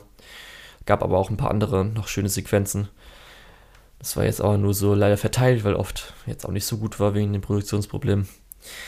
Sunny Boy war natürlich interessant. Ich habe auch gesagt, zum Ende hin war es sogar gar nicht mehr so interessant von der Animation her, weil irgendwie so ein paar Sachen ein bisschen so wirkten wie, äh, man hat es jetzt am Anfang sich das ausgedacht, das nimmt man dann jetzt ein paar Folgen weiter, aber das ist trotzdem auch von der Regie halt sehr gut. Die Daten wegen der Farbgebung, äh, für Animation war gut bis okay, weil es glaube ich nichts irgendwie herausragendes, wo ich sagen würde, das jetzt Gerade war eher glaube ich so von der Geschichte und so gerade die Kämpfe waren, glaube ich, ziemlich gut animiert, deswegen hat es sich ja, auch so nee, ich glaube, die waren sehr auch limitierten Figuren zu gut, aber jetzt nichts irgendwo, wo du sagen willst, dass was Besonderes war oder so. Mhm. Darum ich, eigentlich, da war es eher wirklich, glaube ich, nur die Farbgebung, wo es so ein bisschen drüber hinweg das Ganze äh, mhm. gespielt hatte. Heke Monogatari natürlich. Das sah auf jeden Fall fantastisch ja. aus. War auch Yamada-mäßig, äh, besondere Schnitte, irgendwelche Kameraeinstellungen und so weiter. Komisan, muss man so sagen, ist einfach als Produktion mega gut. Also, es hat, glaube ich, uns alle echt mal weggehauen beim ersten Mal zu, zusehen, zuschauen, oder? Oder? Ich bin gerade im Überlegen. Ähm, ich hatte tatsächlich auch was echt Gutes erwartet und deswegen hat es mich nicht komplett weggehauen oder so. Äh, okay. Äh, aber ja, klar, es ist sehr gut. Also für mich, für so ein Comedy-Anime, fand ich einfach, wie OLM das umgesetzt hatte, einfach mega gut. Also war mhm. ich echt so, was, wow. Dann Ranking of Kings, ist einfach, huiuiuiui. Ranking of Kings und Mushoku Tensei sind so beide, weil Mushoku Tensei muss man ja auch extra erwähnen, die haben einfach eine Produktion, die würde ich einfach nur als clean bezeichnen. Die ist einfach, die sind beide so clean, die sind so mega. Es wirkt manchmal so, gerade die Action-Szenen in Ranking of Kings, bin ich manchmal so ein bisschen, wirkt es manchmal so leicht an Kenny Valley, weil die einfach so gut sind, ohne irgendwie auf Model zu gehen oder so. Dass es so ein bisschen wirkt, als ob wir gerade irgendwie einen Kinofilm gucken. So, hä, das kann doch gerade irgendwie nicht sein. Es wirkt irgendwie ein bisschen komisch gerade, aber das ist halt richtig gut. Und Mushoku Tensei ist einfach, was Studio Bind da geleistet hat. Holy shit. Als, ja, also spätestens. Die, ja. Die, die, die, Zusammenstellung von dem Studio, einfach um genau sowas zu produzieren, ja. ist halt einfach erstmal ein First. Also, das gab es so ja in der Art noch nicht. Äh, und zweitens, dass es so gut aufgeht, ähm, war aber eigentlich fast schon zu erwarten, ja. weil da auch echt viel Herzblut dann reingeflossen ist. Also spätestens, nachdem man dann die Szene gesehen hat, wo er den Wasserball rausschießt. Und wenn man da nicht überzeugt war, dann aber muss man mindestens überzeugt werden, als dann äh, die Szene kam, ähm, wo hier äh, die Kampflady äh, über Lichtgeschwindigkeit jemanden tötet. Mhm. Wo dann so die Farbe nachgeht und so weiter. Das ist halt einfach wow. Und echt einfach, ach, das ist einfach, die Kampfszenen kann ich gar nicht so richtig erwähnen, weil die alle so gleich gut sind, so ungefähr. Und äh, auch vieles davon ist auch ein Highlight deswegen, weil äh, die Kombination von Magie so genutzt wurde. Jetzt gerade beim letzten Wendepunkt, sage ich mal, beim Wendepunkt 2, wie da der Kampf vonstatten geht, was er da so macht, ist halt einfach mega geil. Aber halt an sich sieht halt alles einfach so gut aus. Das ist genau so, wie ich eigentlich am liebsten alle Anime haben wollen würde. Auf dem Niveau. Dann wäre die Welt perfekt. Ja, ist auf jeden Fall jetzt so, sag ich mal, ungefähr Direction Highlights ein bisschen gemischt mit zu sehen. Habe ich jetzt nochmal ein bisschen spezieller natürlich. Hast du noch irgendwas, was vielleicht so erwähnen willst? Eine Serie, die du gesehen hast? Vielleicht Jojo oder so? Ähm, generell muss ich sagen, ich traue mir nicht so ganz zu, Animation Highlights irgendwie zu küren, weil ich bin da eher so der Enjoyer, nicht der Analyzer. Ähm, ich kenne mich damit so einfach nicht gut genug aus. Aber ähm, man merkt ja trotzdem, aber wenn zum Beispiel jetzt bei Vivi als zum ersten Mal so der One-on-One-Fight war, oder ja, klar, halt klar. Close Conquest, dass du dann sofort so merkst, dass das war eine richtig gut animierte Szene oder so. Ja, du hast natürlich auch schon über viele äh, Top-Budget-Sachen gesprochen. Natürlich sind so Sachen wie Jujutsu Kaisen ist klar, diese, gerade der, der letzte Arc war ja animationstechnisch richtig krass. Und für ja. mich ein gutes Highlight war auch ähm, der Kampf zwischendrin, aber ich glaube, das möchtest du ja dann später eher bei Hype sehen als bei ähm, Ja, das verschwimmt ja alles. Highlights. Das Ding ist auch, ja, wieso genau ich Genau, deswegen, ich, ich wollte mich ein bisschen zurückhalten, mhm. weil du ja ähm, gesagt hast, ähm, dass du erstmal die Sachen losgelöst von den anderen äh, besprechen möchtest. Ja. Bei Animation Direction also das, was jetzt keine Hype-Szene so, irgendwie damit verbunden hat. Ja, ist auch eher so ein bisschen vielleicht sowas wie hier bei Magi Record, wo man mal was erwähnen kann, was so ein bisschen rausfällt aus der ganzen Show, weil bei mhm. irgendwie äh, Jujutsu Kaisen, bei äh, Mushoku Tensei oder ähm, was Sie gerade erwähnt hatten mit ähm, Ranking of Kings, dann ist ja auch klar, dass der Rest auch deswegen, gut ist. Ja. ja, genau, deswegen habe ich halt nicht so unbedingt die Sache, wo ich sage, ja, das ist jetzt so ein Halbmoment, der komplett aus der Serie rausfällt. Äh, das ist jetzt so ein Animationsmoment, der, den ich nicht an irgendeiner Szene in der Serie festmachen kann. Ja. Deswegen habe ich gedacht, warte ich lieber bis, bis gleich. Ähm, aber ich glaube, man kann generell, weil du es gerade angesprochen hast, bei Chocho sagen, äh, die Animation ist halt wieder top und das auf einem richtig hohen Niveau durch die ganze Serie. Da könnte ich aber, glaube ich, auch keine spezifische Szene sagen, die super krass war. Mhm. Ähm, ja. ja. Ähm, ist ja auch doch, okay. Ja, ob, obwohl das das hatte ich vorhin beim Opening, glaube ich, da sind wir nur so ein bisschen drüber gegangen, dass fürs Opening natürlich die 3D-Figuren wieder zurückgekommen ja. sind, ist natürlich fantastisch. Äh, Freut mich für euch. Aber das war's dann, glaube ich, auch schon.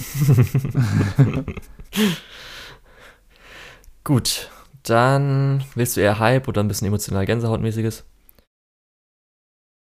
Ich weiß nicht, weil da verschwimmen irgendwie die Grenzen, du hast die Sachen definiert. Mach du mal ein paar Beispiele. Okay, zum Beispiel emotional Gänsehaut hatte ich sowas wie die letzten 30 bis 20 Minuten Evangelion 3.0, 1.0. Mhm. Ja. Weil da davor war alles war zwar gut, auch weil der Film ist gut aussehend, aber da hat man nochmal das besondere Evangelion gehabt und speziell nochmal das Persönliche halt von Arno rein. Und das war halt einfach mega geil und speziell natürlich dann das Ende, als dann Last Kiss reingeht mit der Kamerafahrt und dann auch noch, äh, nachdem dann Last Kiss fertig ist, ähm, hier der andere Song, den ich ja vorhin erwähnt hatte als Idee, ist halt einfach mega geil. Und da muss ich auch zumindest ein bisschen weinen. War auf jeden Fall super. Okay. Dann äh, Sunny Boy, Ende von Episode 6. Ähm, als das ja, wie man soll es erwähnen, als irgendwie äh, die Klone oder was auch immer in die andere Schule gehen oder mhm. so und dann das ID einsetzt, ist halt für mich so, glaube ich, sogar das Highlight von Sunny Boy, diese Szene, weil die irgendwie am besten das so verkörpert hat, also hat der Song perfekt gepasst. Weil ich nicht wusste, wo ich es reintun soll, Pui Pui Molka, weil das einfach so geil war. ja, muss ich echt sagen. Das war einfach so super und hat mich immer wieder gefreut, es damals zu sehen. Die erste Wonder Egg Priority Folge habe ich mir jetzt mal so ein bisschen gesagt, weil die halt schon, wenn du diese Folge ansiehst, eine bestimmte Stimmung, die halt später nicht mehr so ganz erfüllt wurde. Gerade auch noch, weil ein bisschen Mystery mit drin ist und so weiter. Und immer wieder erwähnenswert, könnt nur die erste Episode gucken, es reicht. Fruits Basket Staffel 3. Zum Ende hin natürlich, weil es kulminiert mhm. alles, was wir an diesen Charakteren in den letzten zwei 24 Episoden Staffeln hatten. Und es ist halt schon was Starkes, gerade weil es auch so character-driven ist, nicht nur einfach so ein bisschen Action-Plot-mäßig, sondern wirklich nur auf die Charaktere geht.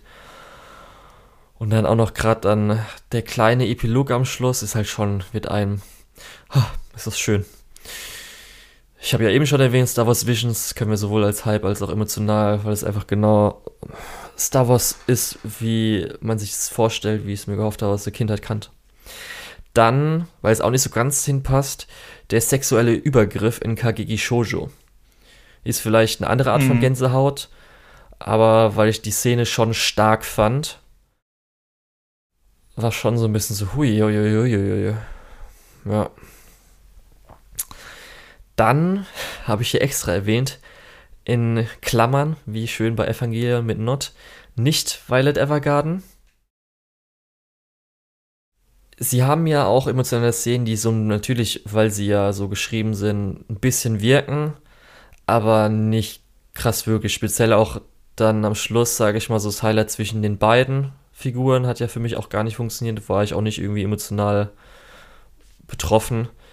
Eher am Schluss die letzte Szene, als man dann nochmal mit der äh, Briefmarke sieht, was das war. Das war nochmal für mich ein bisschen emotional. Das fand ich mhm. schön. Bei Mushoku Tensei so ein bisschen mit Rudios Charakter, Schrägstrich, sein, also eher als Need, wie er sich so entwickelt, so ein paar Szenen davon waren sehr emotional. Und natürlich speziell jetzt die letzte Episode, als sich ja mehr oder weniger Dad enttrennt, Eris ihn alleine lässt und so weiter, weil schon auch nochmal stark. Hätte ich nicht gedacht, dass am Anfang der Serie ich Eris dann, oder dass man Eris so ins Herz schließt. Und ich habe persönlich noch so Yaguchi äh, aus Blue Period, so ein bisschen in manchen Punkten, wo ich mich dann selbst identifiziere, weil schon ein bisschen, hui, war ich auch ein bisschen mhm. emotional dann so, wo ich dann so, okay, kann ich vielleicht nachvollziehen, bestimmte Dinge. Okay, das kann ich nachvollziehen, ja. Okay, das war da auch nochmal so ein Punkt der Show, der auch nochmal im bestimmten Bereich äh, sehr gut gemacht hatte. Und bei, die Sache mit Mushoku Tensei, da müssen wir in zwei Wochen nochmal ja. drüber reden. Können wir dann. Hast du noch sowas, was in die Richtung vielleicht, wo dir in Erinnerung geblieben ist? Ja, natürlich. Es gibt natürlich einige sehr krasse Gänsehautmomente. Ähm, also, gerade du meinst ja so, die emotionalen Sachen sind das jetzt eher, ne? Ja. Ähm, nicht die Hype-Sachen, wo du, wo du auf dem Edge von From Your Seat bist. Ja, so ungefähr. Äh, Oder wo du aufspringst. So, ja, ja, Mann. also, eher die emotionalen Momente, da ist, glaube ich, natürlich zu erwähnen, dass bei, ähm, äh, bei Odd Taxi so gut wie jede Folge so einen Moment irgendwo drin hatte. Mhm. Äh, Gerade gegen Ende, vielleicht am Anfang noch nicht so. Ähm, bei Vivi war das versucht so ein bisschen. Ähm, das hatte so ein paar Momente, wo es auch funktioniert hat, aber manchmal halt auch nicht. Leider. Ähm, ich muss sagen, bei Megalobox ganz am Ende, als sich die Wege trennen, das war schon irgendwie auch ein bisschen emotional, weil du, äh, weil man sich gedacht hat, okay, jetzt ähm, passt alles, jetzt ist alles wieder gut, jetzt ist so ein bisschen ähm, die Welt wieder in Ordnung. Ähm, nachdem ja die ganze Serie über die Welt eben komplett aus den Fugen geraten ist zu dem, was wir in der ersten Staffel kennengelernt haben. Dann natürlich Kobayashi Strangmate hat sehr viele emotionale Szenen, gerade das Feuerwerk oder auch ähm, in der letzten Folge äh, die, die ähm, bei, dem Pick, bei dem Picknick, das werden einige Leute werden wissen, was ich meine. Ähm, ich möchte da nämlich auch nicht so viel vorwegnehmen, so viel spoilern. Sorry, meine Stimme geht gerade total weg. Ähm, dann, ja, das war es, glaube ich, auch so insgesamt, was emotionale Sachen waren. Außer bei Aquatop halt vielleicht noch so die, ähm, die, Rückkehr zu dem zerstörten Gamma Gamma war ein bisschen äh, krass, okay. meiner Meinung nach. Ähm, mhm. Ansonsten hast du ja auch schon sehr viel erzählt. Ähm, bei den meisten stimme ich dir halt zu. Bei ein, einigen Sachen müssen wir nochmal drüber reden. Ähm, ja. Und ich weiß nicht, hattest du es gesagt mit Komi-san, dass da sehr viele Momente sind, wo man sich zwischendrin denkt, oh, wie toll oder. Hm, weiß ich nicht. Obwohl ich, ich, ich weiß halt so nicht, ob das so in diese Gänsehautnummer reinpasst. Hm, ich glaube da nicht unbedingt. Okay, gut. Selbst cringen tue ich nicht, was ja auch in die Gänsehaut reingeht. ah, okay. Ja. Dann nehme ich jetzt einfach noch mal ein bisschen Hype. Ich nehme jetzt mhm. noch, natürlich sind die ganzen Kampfsachen dabei, da kann, die gehe ich vielleicht später ein bisschen durch, aber da gehen wir zuerst mal die anderen Sachen, die Hype sind, die jetzt nichts mit Kämpfen unbedingt zu tun haben. Das eine, was ich gesagt habe, was bei Remake Our Life äh, das Highlight war, war, als auf einmal God Knows gespielt wird von Harui. Habe ich ja gesagt, bin ich wirklich aufgesprungen und hatte richtig Bock. Also wirklich, das war so, ja, ja, Mann. Dann, ohne zu spoilern, bei Quintuplets eine Confession mehr oder weniger. Äh, die Leute werden wahrscheinlich wissen, welche ich meine, aber nur kurz nur sowas zu geben. Äh, die Person ist weggegangen, aber dann wiedergekommen, hat dann confessed. Dann wissen die Leute, was ich, äh, welche, oder welche Confession ich meine. Dann hatte ich ja schon gesagt, die Wonder Egg Priority Episode 4 Szene, wo dieser geile Insert-Song mhm. reingeht, finde ich ja. halt äh, mega Aber das gut. ist ja auch schon wieder ein bisschen Kampf, oder? Ja, eigentlich, also es gibt noch keinen Kampf, weil der Kampf, der passiert, das ist ja nicht der Hype, den ich hatte. Das ist einfach nur wegen dem Song, weil so, der so gut okay. ist mit, äh, dass sie halt hin und her weht.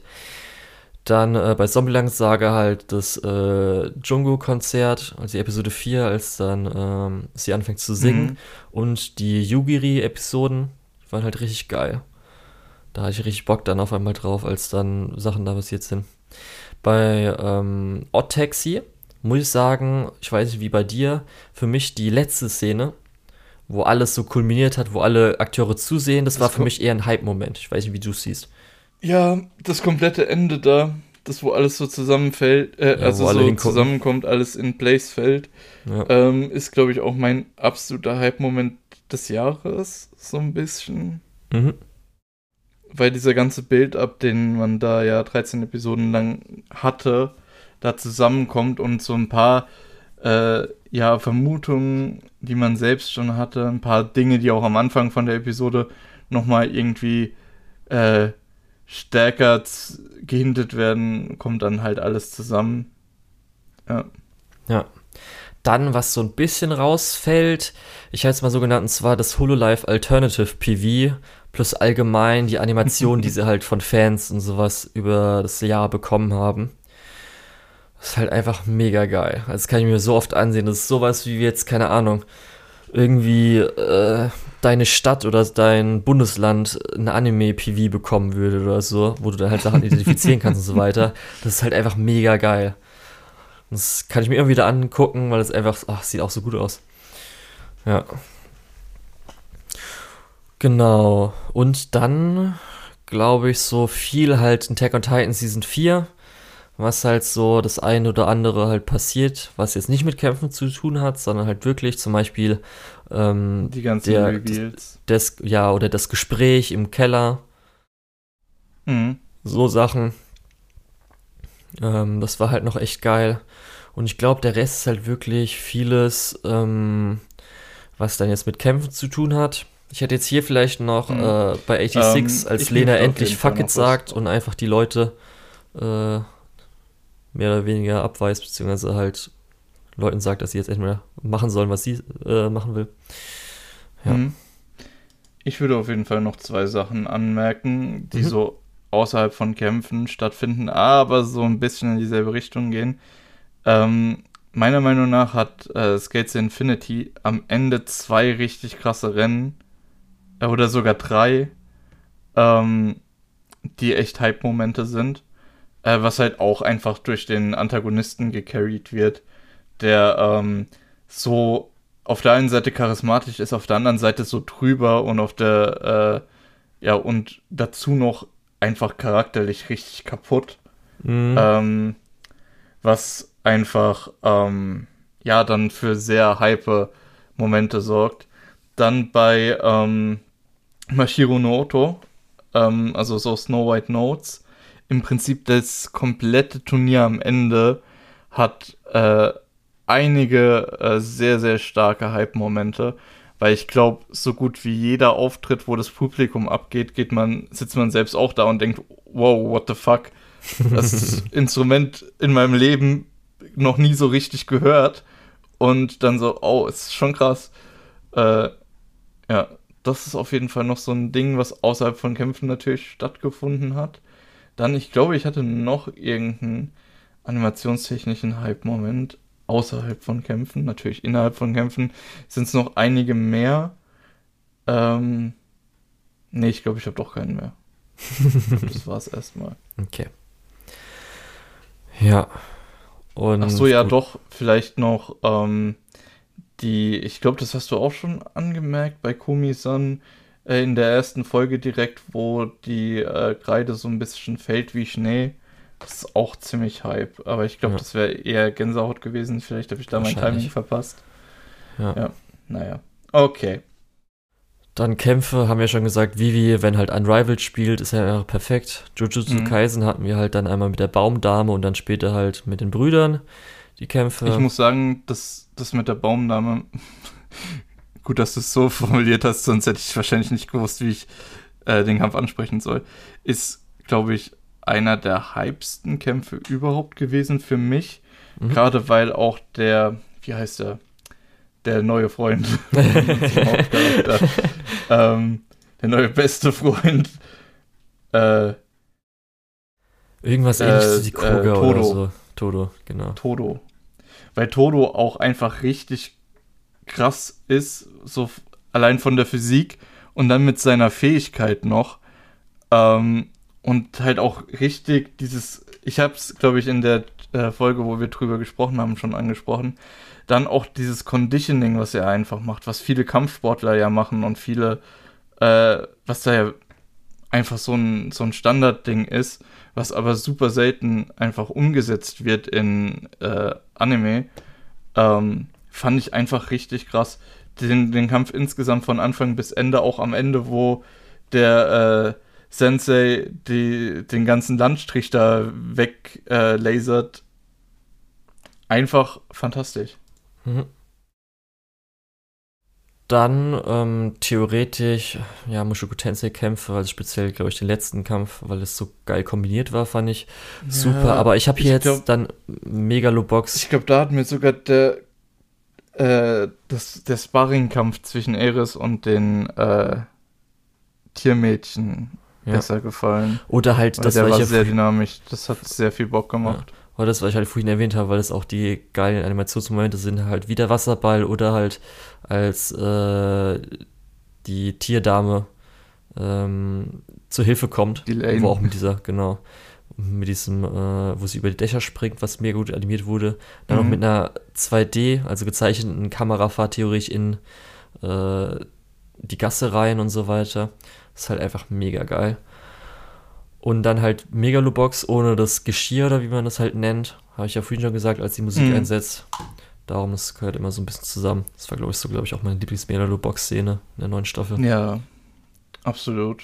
Ja, Gerade sonst- als Gearless Joe dann wieder Gearless geht. Ja. Sonst jetzt halt so Standardsachen. Also bei Mugen Train muss ich auch sagen, fand ich nur wirklich den Endkampf hypig. Andere Mhm. war halt cool, Ja. aber jetzt nicht, wo ich so War sag. Jetzt in der neuen Staffel, jetzt gerade in der letzten Folge, als Tanjiro gegenüber der oberen Sechs steht, ist halt ein cooler Showdown, so ein bisschen. Aber ist halt aber Beispiel- noch nichts passiert praktisch. Richtig. Ja, darum. Und Ranking of Kings sind halt die Kämpfe, haben wir schon gesagt. Und da ist speziell, Mhm. glaube ich, wirklich der erste Kampf, wo man dann zum ersten Mal Bocci ausweichen Bei- sieht. Das war einfach Hype pur. Bei Ranking of Kings ist so ein bisschen alles, was wir bisher gesehen haben, sind mehr oder weniger Mockkämpfe, mehr oder weniger Sparring-Matches. Ähm, und wie hype die einfach trotzdem sind, ist halt krass. Das wird alles nur durch die Animation transportiert. Ja, aber ich würde wirklich sagen, bei anderen, die sind halt cool. Ich glaube, krass gehypt war ich jetzt dann nicht wirklich, außer bei wirklich diesem ersten Kampf, wo wir dann sehen, dass Bocci ausweichen Mhm. kann, mit der Kamerafahrt, mit der Musik, die er einsetzt, mit, Ja. dass er halt ihn dann einmal so zurückschlagen kann. Darum, das war wirklich, da bin ich auch kurz aufgesprungen, weil es war ja so am Ende dieser Episode. Da hatte ich richtig Bock drauf.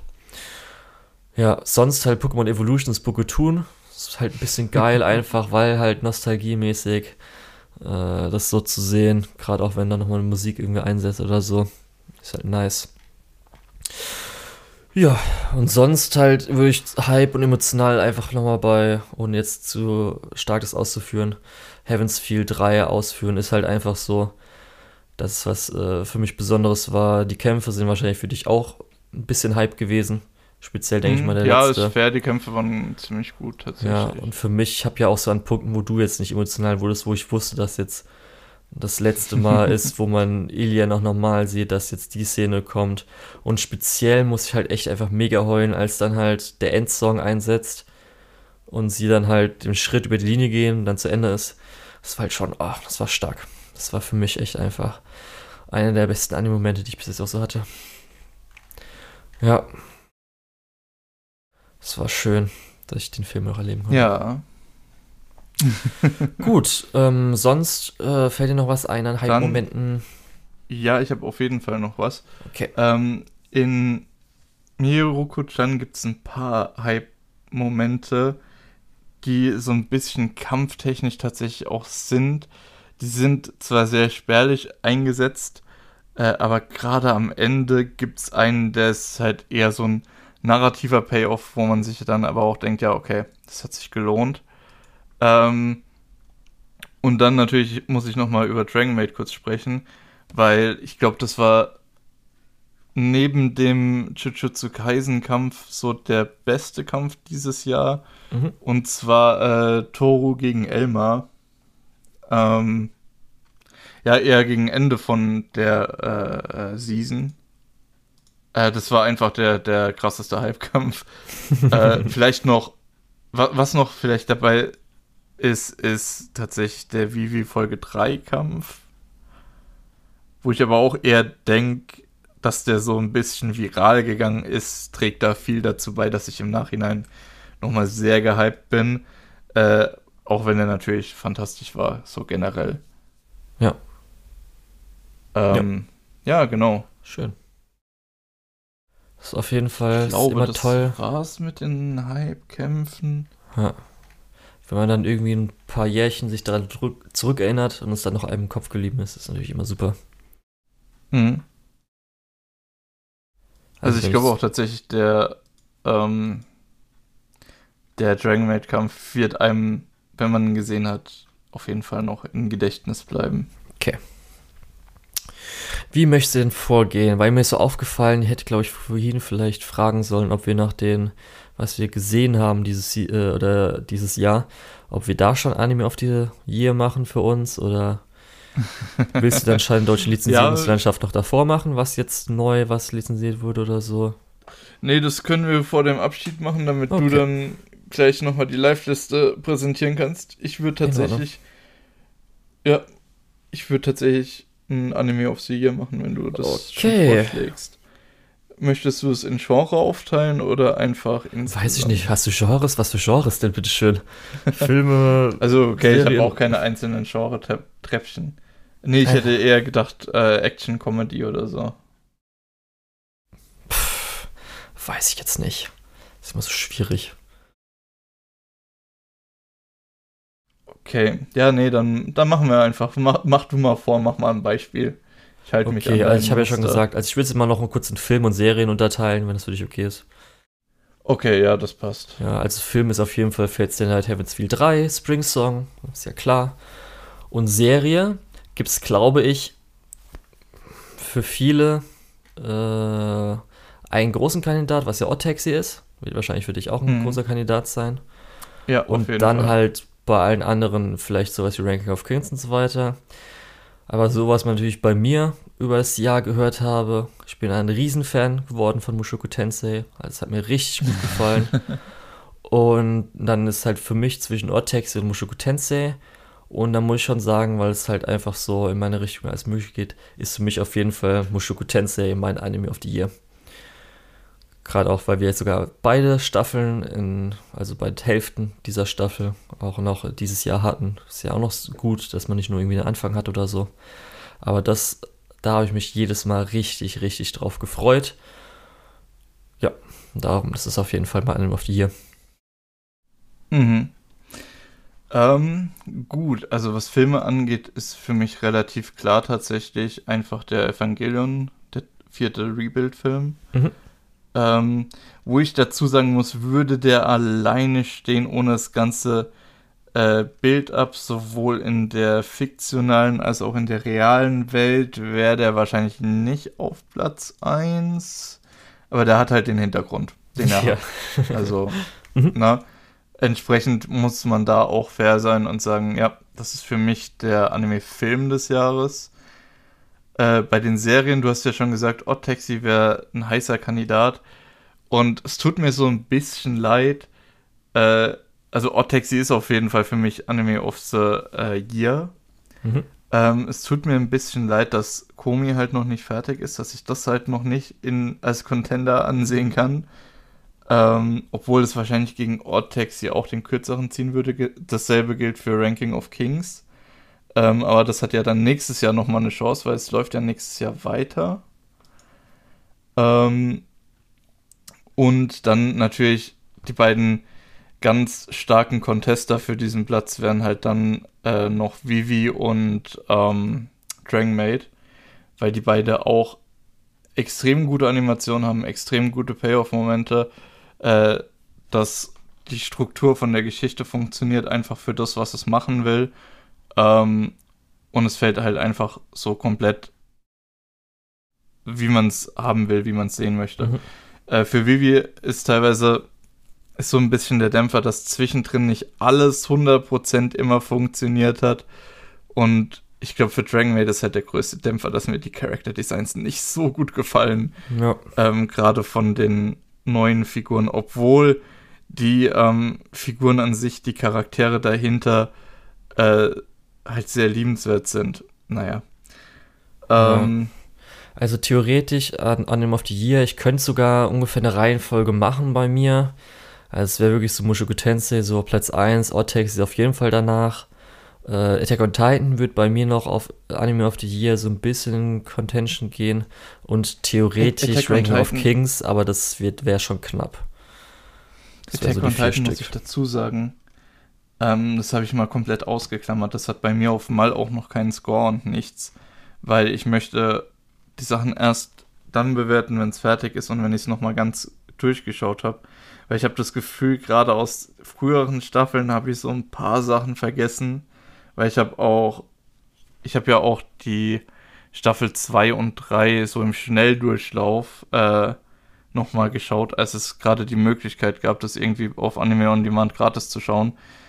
Ähm, deswegen, da halte ich mich nochmal ein bisschen mit einem Urteil zurück. Da muss okay. ich nochmal komplett schauen. Äh, deswegen, das ist so ein bisschen außer Konkurrenz bei mir. Genauso wie eben Komi, weil es noch nicht fertig ist und ähm, Ranking of Kings, weil es nächstes Jahr weiterläuft. Jo. Es wären, wie gesagt, starke Anwärter. Gut. Dann haben wir auch unser Anime of the Year. Oder unser Anime of the Year. Ja, Odd Taxi nämlich. okay. Ähm, dann zur scheindeutschen Lizenzierungslandschaft will ich nur kurz ich sage ja am Schluss dann aktuelle auf, aber wir können kurz sagen, was das mhm. letztes Jahr oder dieses letzte Jahr äh, lizenziert wurde, in 2021. Das war nämlich einmal Hanazuka Iroha Blossoms for Tomorrow. Dann, so irgendwie im Frühling oder so, wurde Penguin the City lizenziert in Deutschland als Penguin der Stadt. Dann Land of the Lustrous, beziehungsweise natürlich der deutsche Titel Das Land der Juwelen, was mich sehr gefreut hat, weil du es dann auch ja, oder was die Leute dann sehen können. Tatsächlich. Wir haben ja gerade im Podcast drüber geredet gehabt, als es dann lizenziert wurde. Ja. Interessanterweise. Darum, das war auf jeden Fall echt super. Promare. Weil es scheint immer so zu funktionieren. Ja, dass Promare dann auch endlich lizenziert wurde, ist halt ein Film, den man sich gut angucken konnte. Und äh, jetzt das Frischeste, das hatten wir jetzt sogar in der letzten Folge noch gar nicht, weil es jetzt äh, an Weihnachten, beziehungsweise an Heiligabend, lizenziert wurde. Hyoka ist endlich lizenziert. Das ist super. Wird aber wahrscheinlich zum Stream nur auf Universe kommen, weil ich glaube, es hat AKSM lizenziert, kann es sein? Ich glaube. Genau. Und das glaube ich so von den Titeln. Auf jeden Fall, also ich muss sagen, Hanazuka Iroha, Land of Lustrous und Yoka sind auf jeden Fall richtige Top-Titel, die jedem gefallen können, sollten und echt groß sind. Aber wir haben natürlich auch ein paar noch dazu geschrieben. Das wäre einmal Nonon Biori Nonstop, ist leider jetzt dann die dritte Staffel irgendwie bei uns nicht lizenziert, weshalb auch immer. Dann. Ja, blöderweise, obwohl das ja teilweise ja. auf Anime of the Season Platzierungen hier gelandet ist. Richtig. Weil es so gut ist. Dann haben Und es in einem stark contendeten Season, nicht in so einer Fall Season oder so. Ja, dann haben wir Nana hinzugefügt, weil irgendwie, keine Ahnung, ich glaube, wir haben alle gedacht, weil es halt so ein Staple ist von Leuten, die halt Anime geguckt haben, die haben auf Nana geguckt, haben es gar nicht in Deutschland lizenziert. Komisch. Und dann hast du hinzugefügt einmal Shiki, was du ja vorhin erwähnt hattest. Ja, stimmt. Und äh, ist mir aufgefallen, das hatten wir die ganze Zeit falsch geschrieben. Ich weiß nicht, ob ich es richtig ausgesprochen hatte. Äh, Mononoke hatten wir auch noch auf die Liste gesetzt. Ich habe einmal. Hast du es falsch geschrieben? Ja, ich habe einen glaub, On vergessen. Du hast immer richtig gesagt. Ich habe Monoke geschrieben. Oh. Ja, aber ich glaube und hoffe, Du dass ich ein No Mononoke richtig, vergessen. Weil ich dachte am Anfang, dass ich es falsch ausgesprochen habe, da ich Mononoke, dass es Mononoke falsch gewesen wäre, wegen Prinzessin Mononoke und dass es eigentlich Monoke hieß. Aber habe ich gesehen, ah, nee, nee. ähm, Mononoke heißt, glaube ich, wörtlich übersetzt sowas wie Gespenst Ja. oder Geist. Also, ja. Genau, das heißt, die Sachen sind dazugekommen. Darum, also wir haben fünf sind von der Liste runter, vier sind wieder dazugekommen. Wir sind ja immer ein bisschen äh, konservativ, Sachen auf die Liste zu setzen. Auch weil wir zu faul sind oder ich zu faul bin. Aber ja, auf jeden Fall, aber wirklich die lizenzierte Liste finde ich echt, da sind ja nur Top-Titel dabei.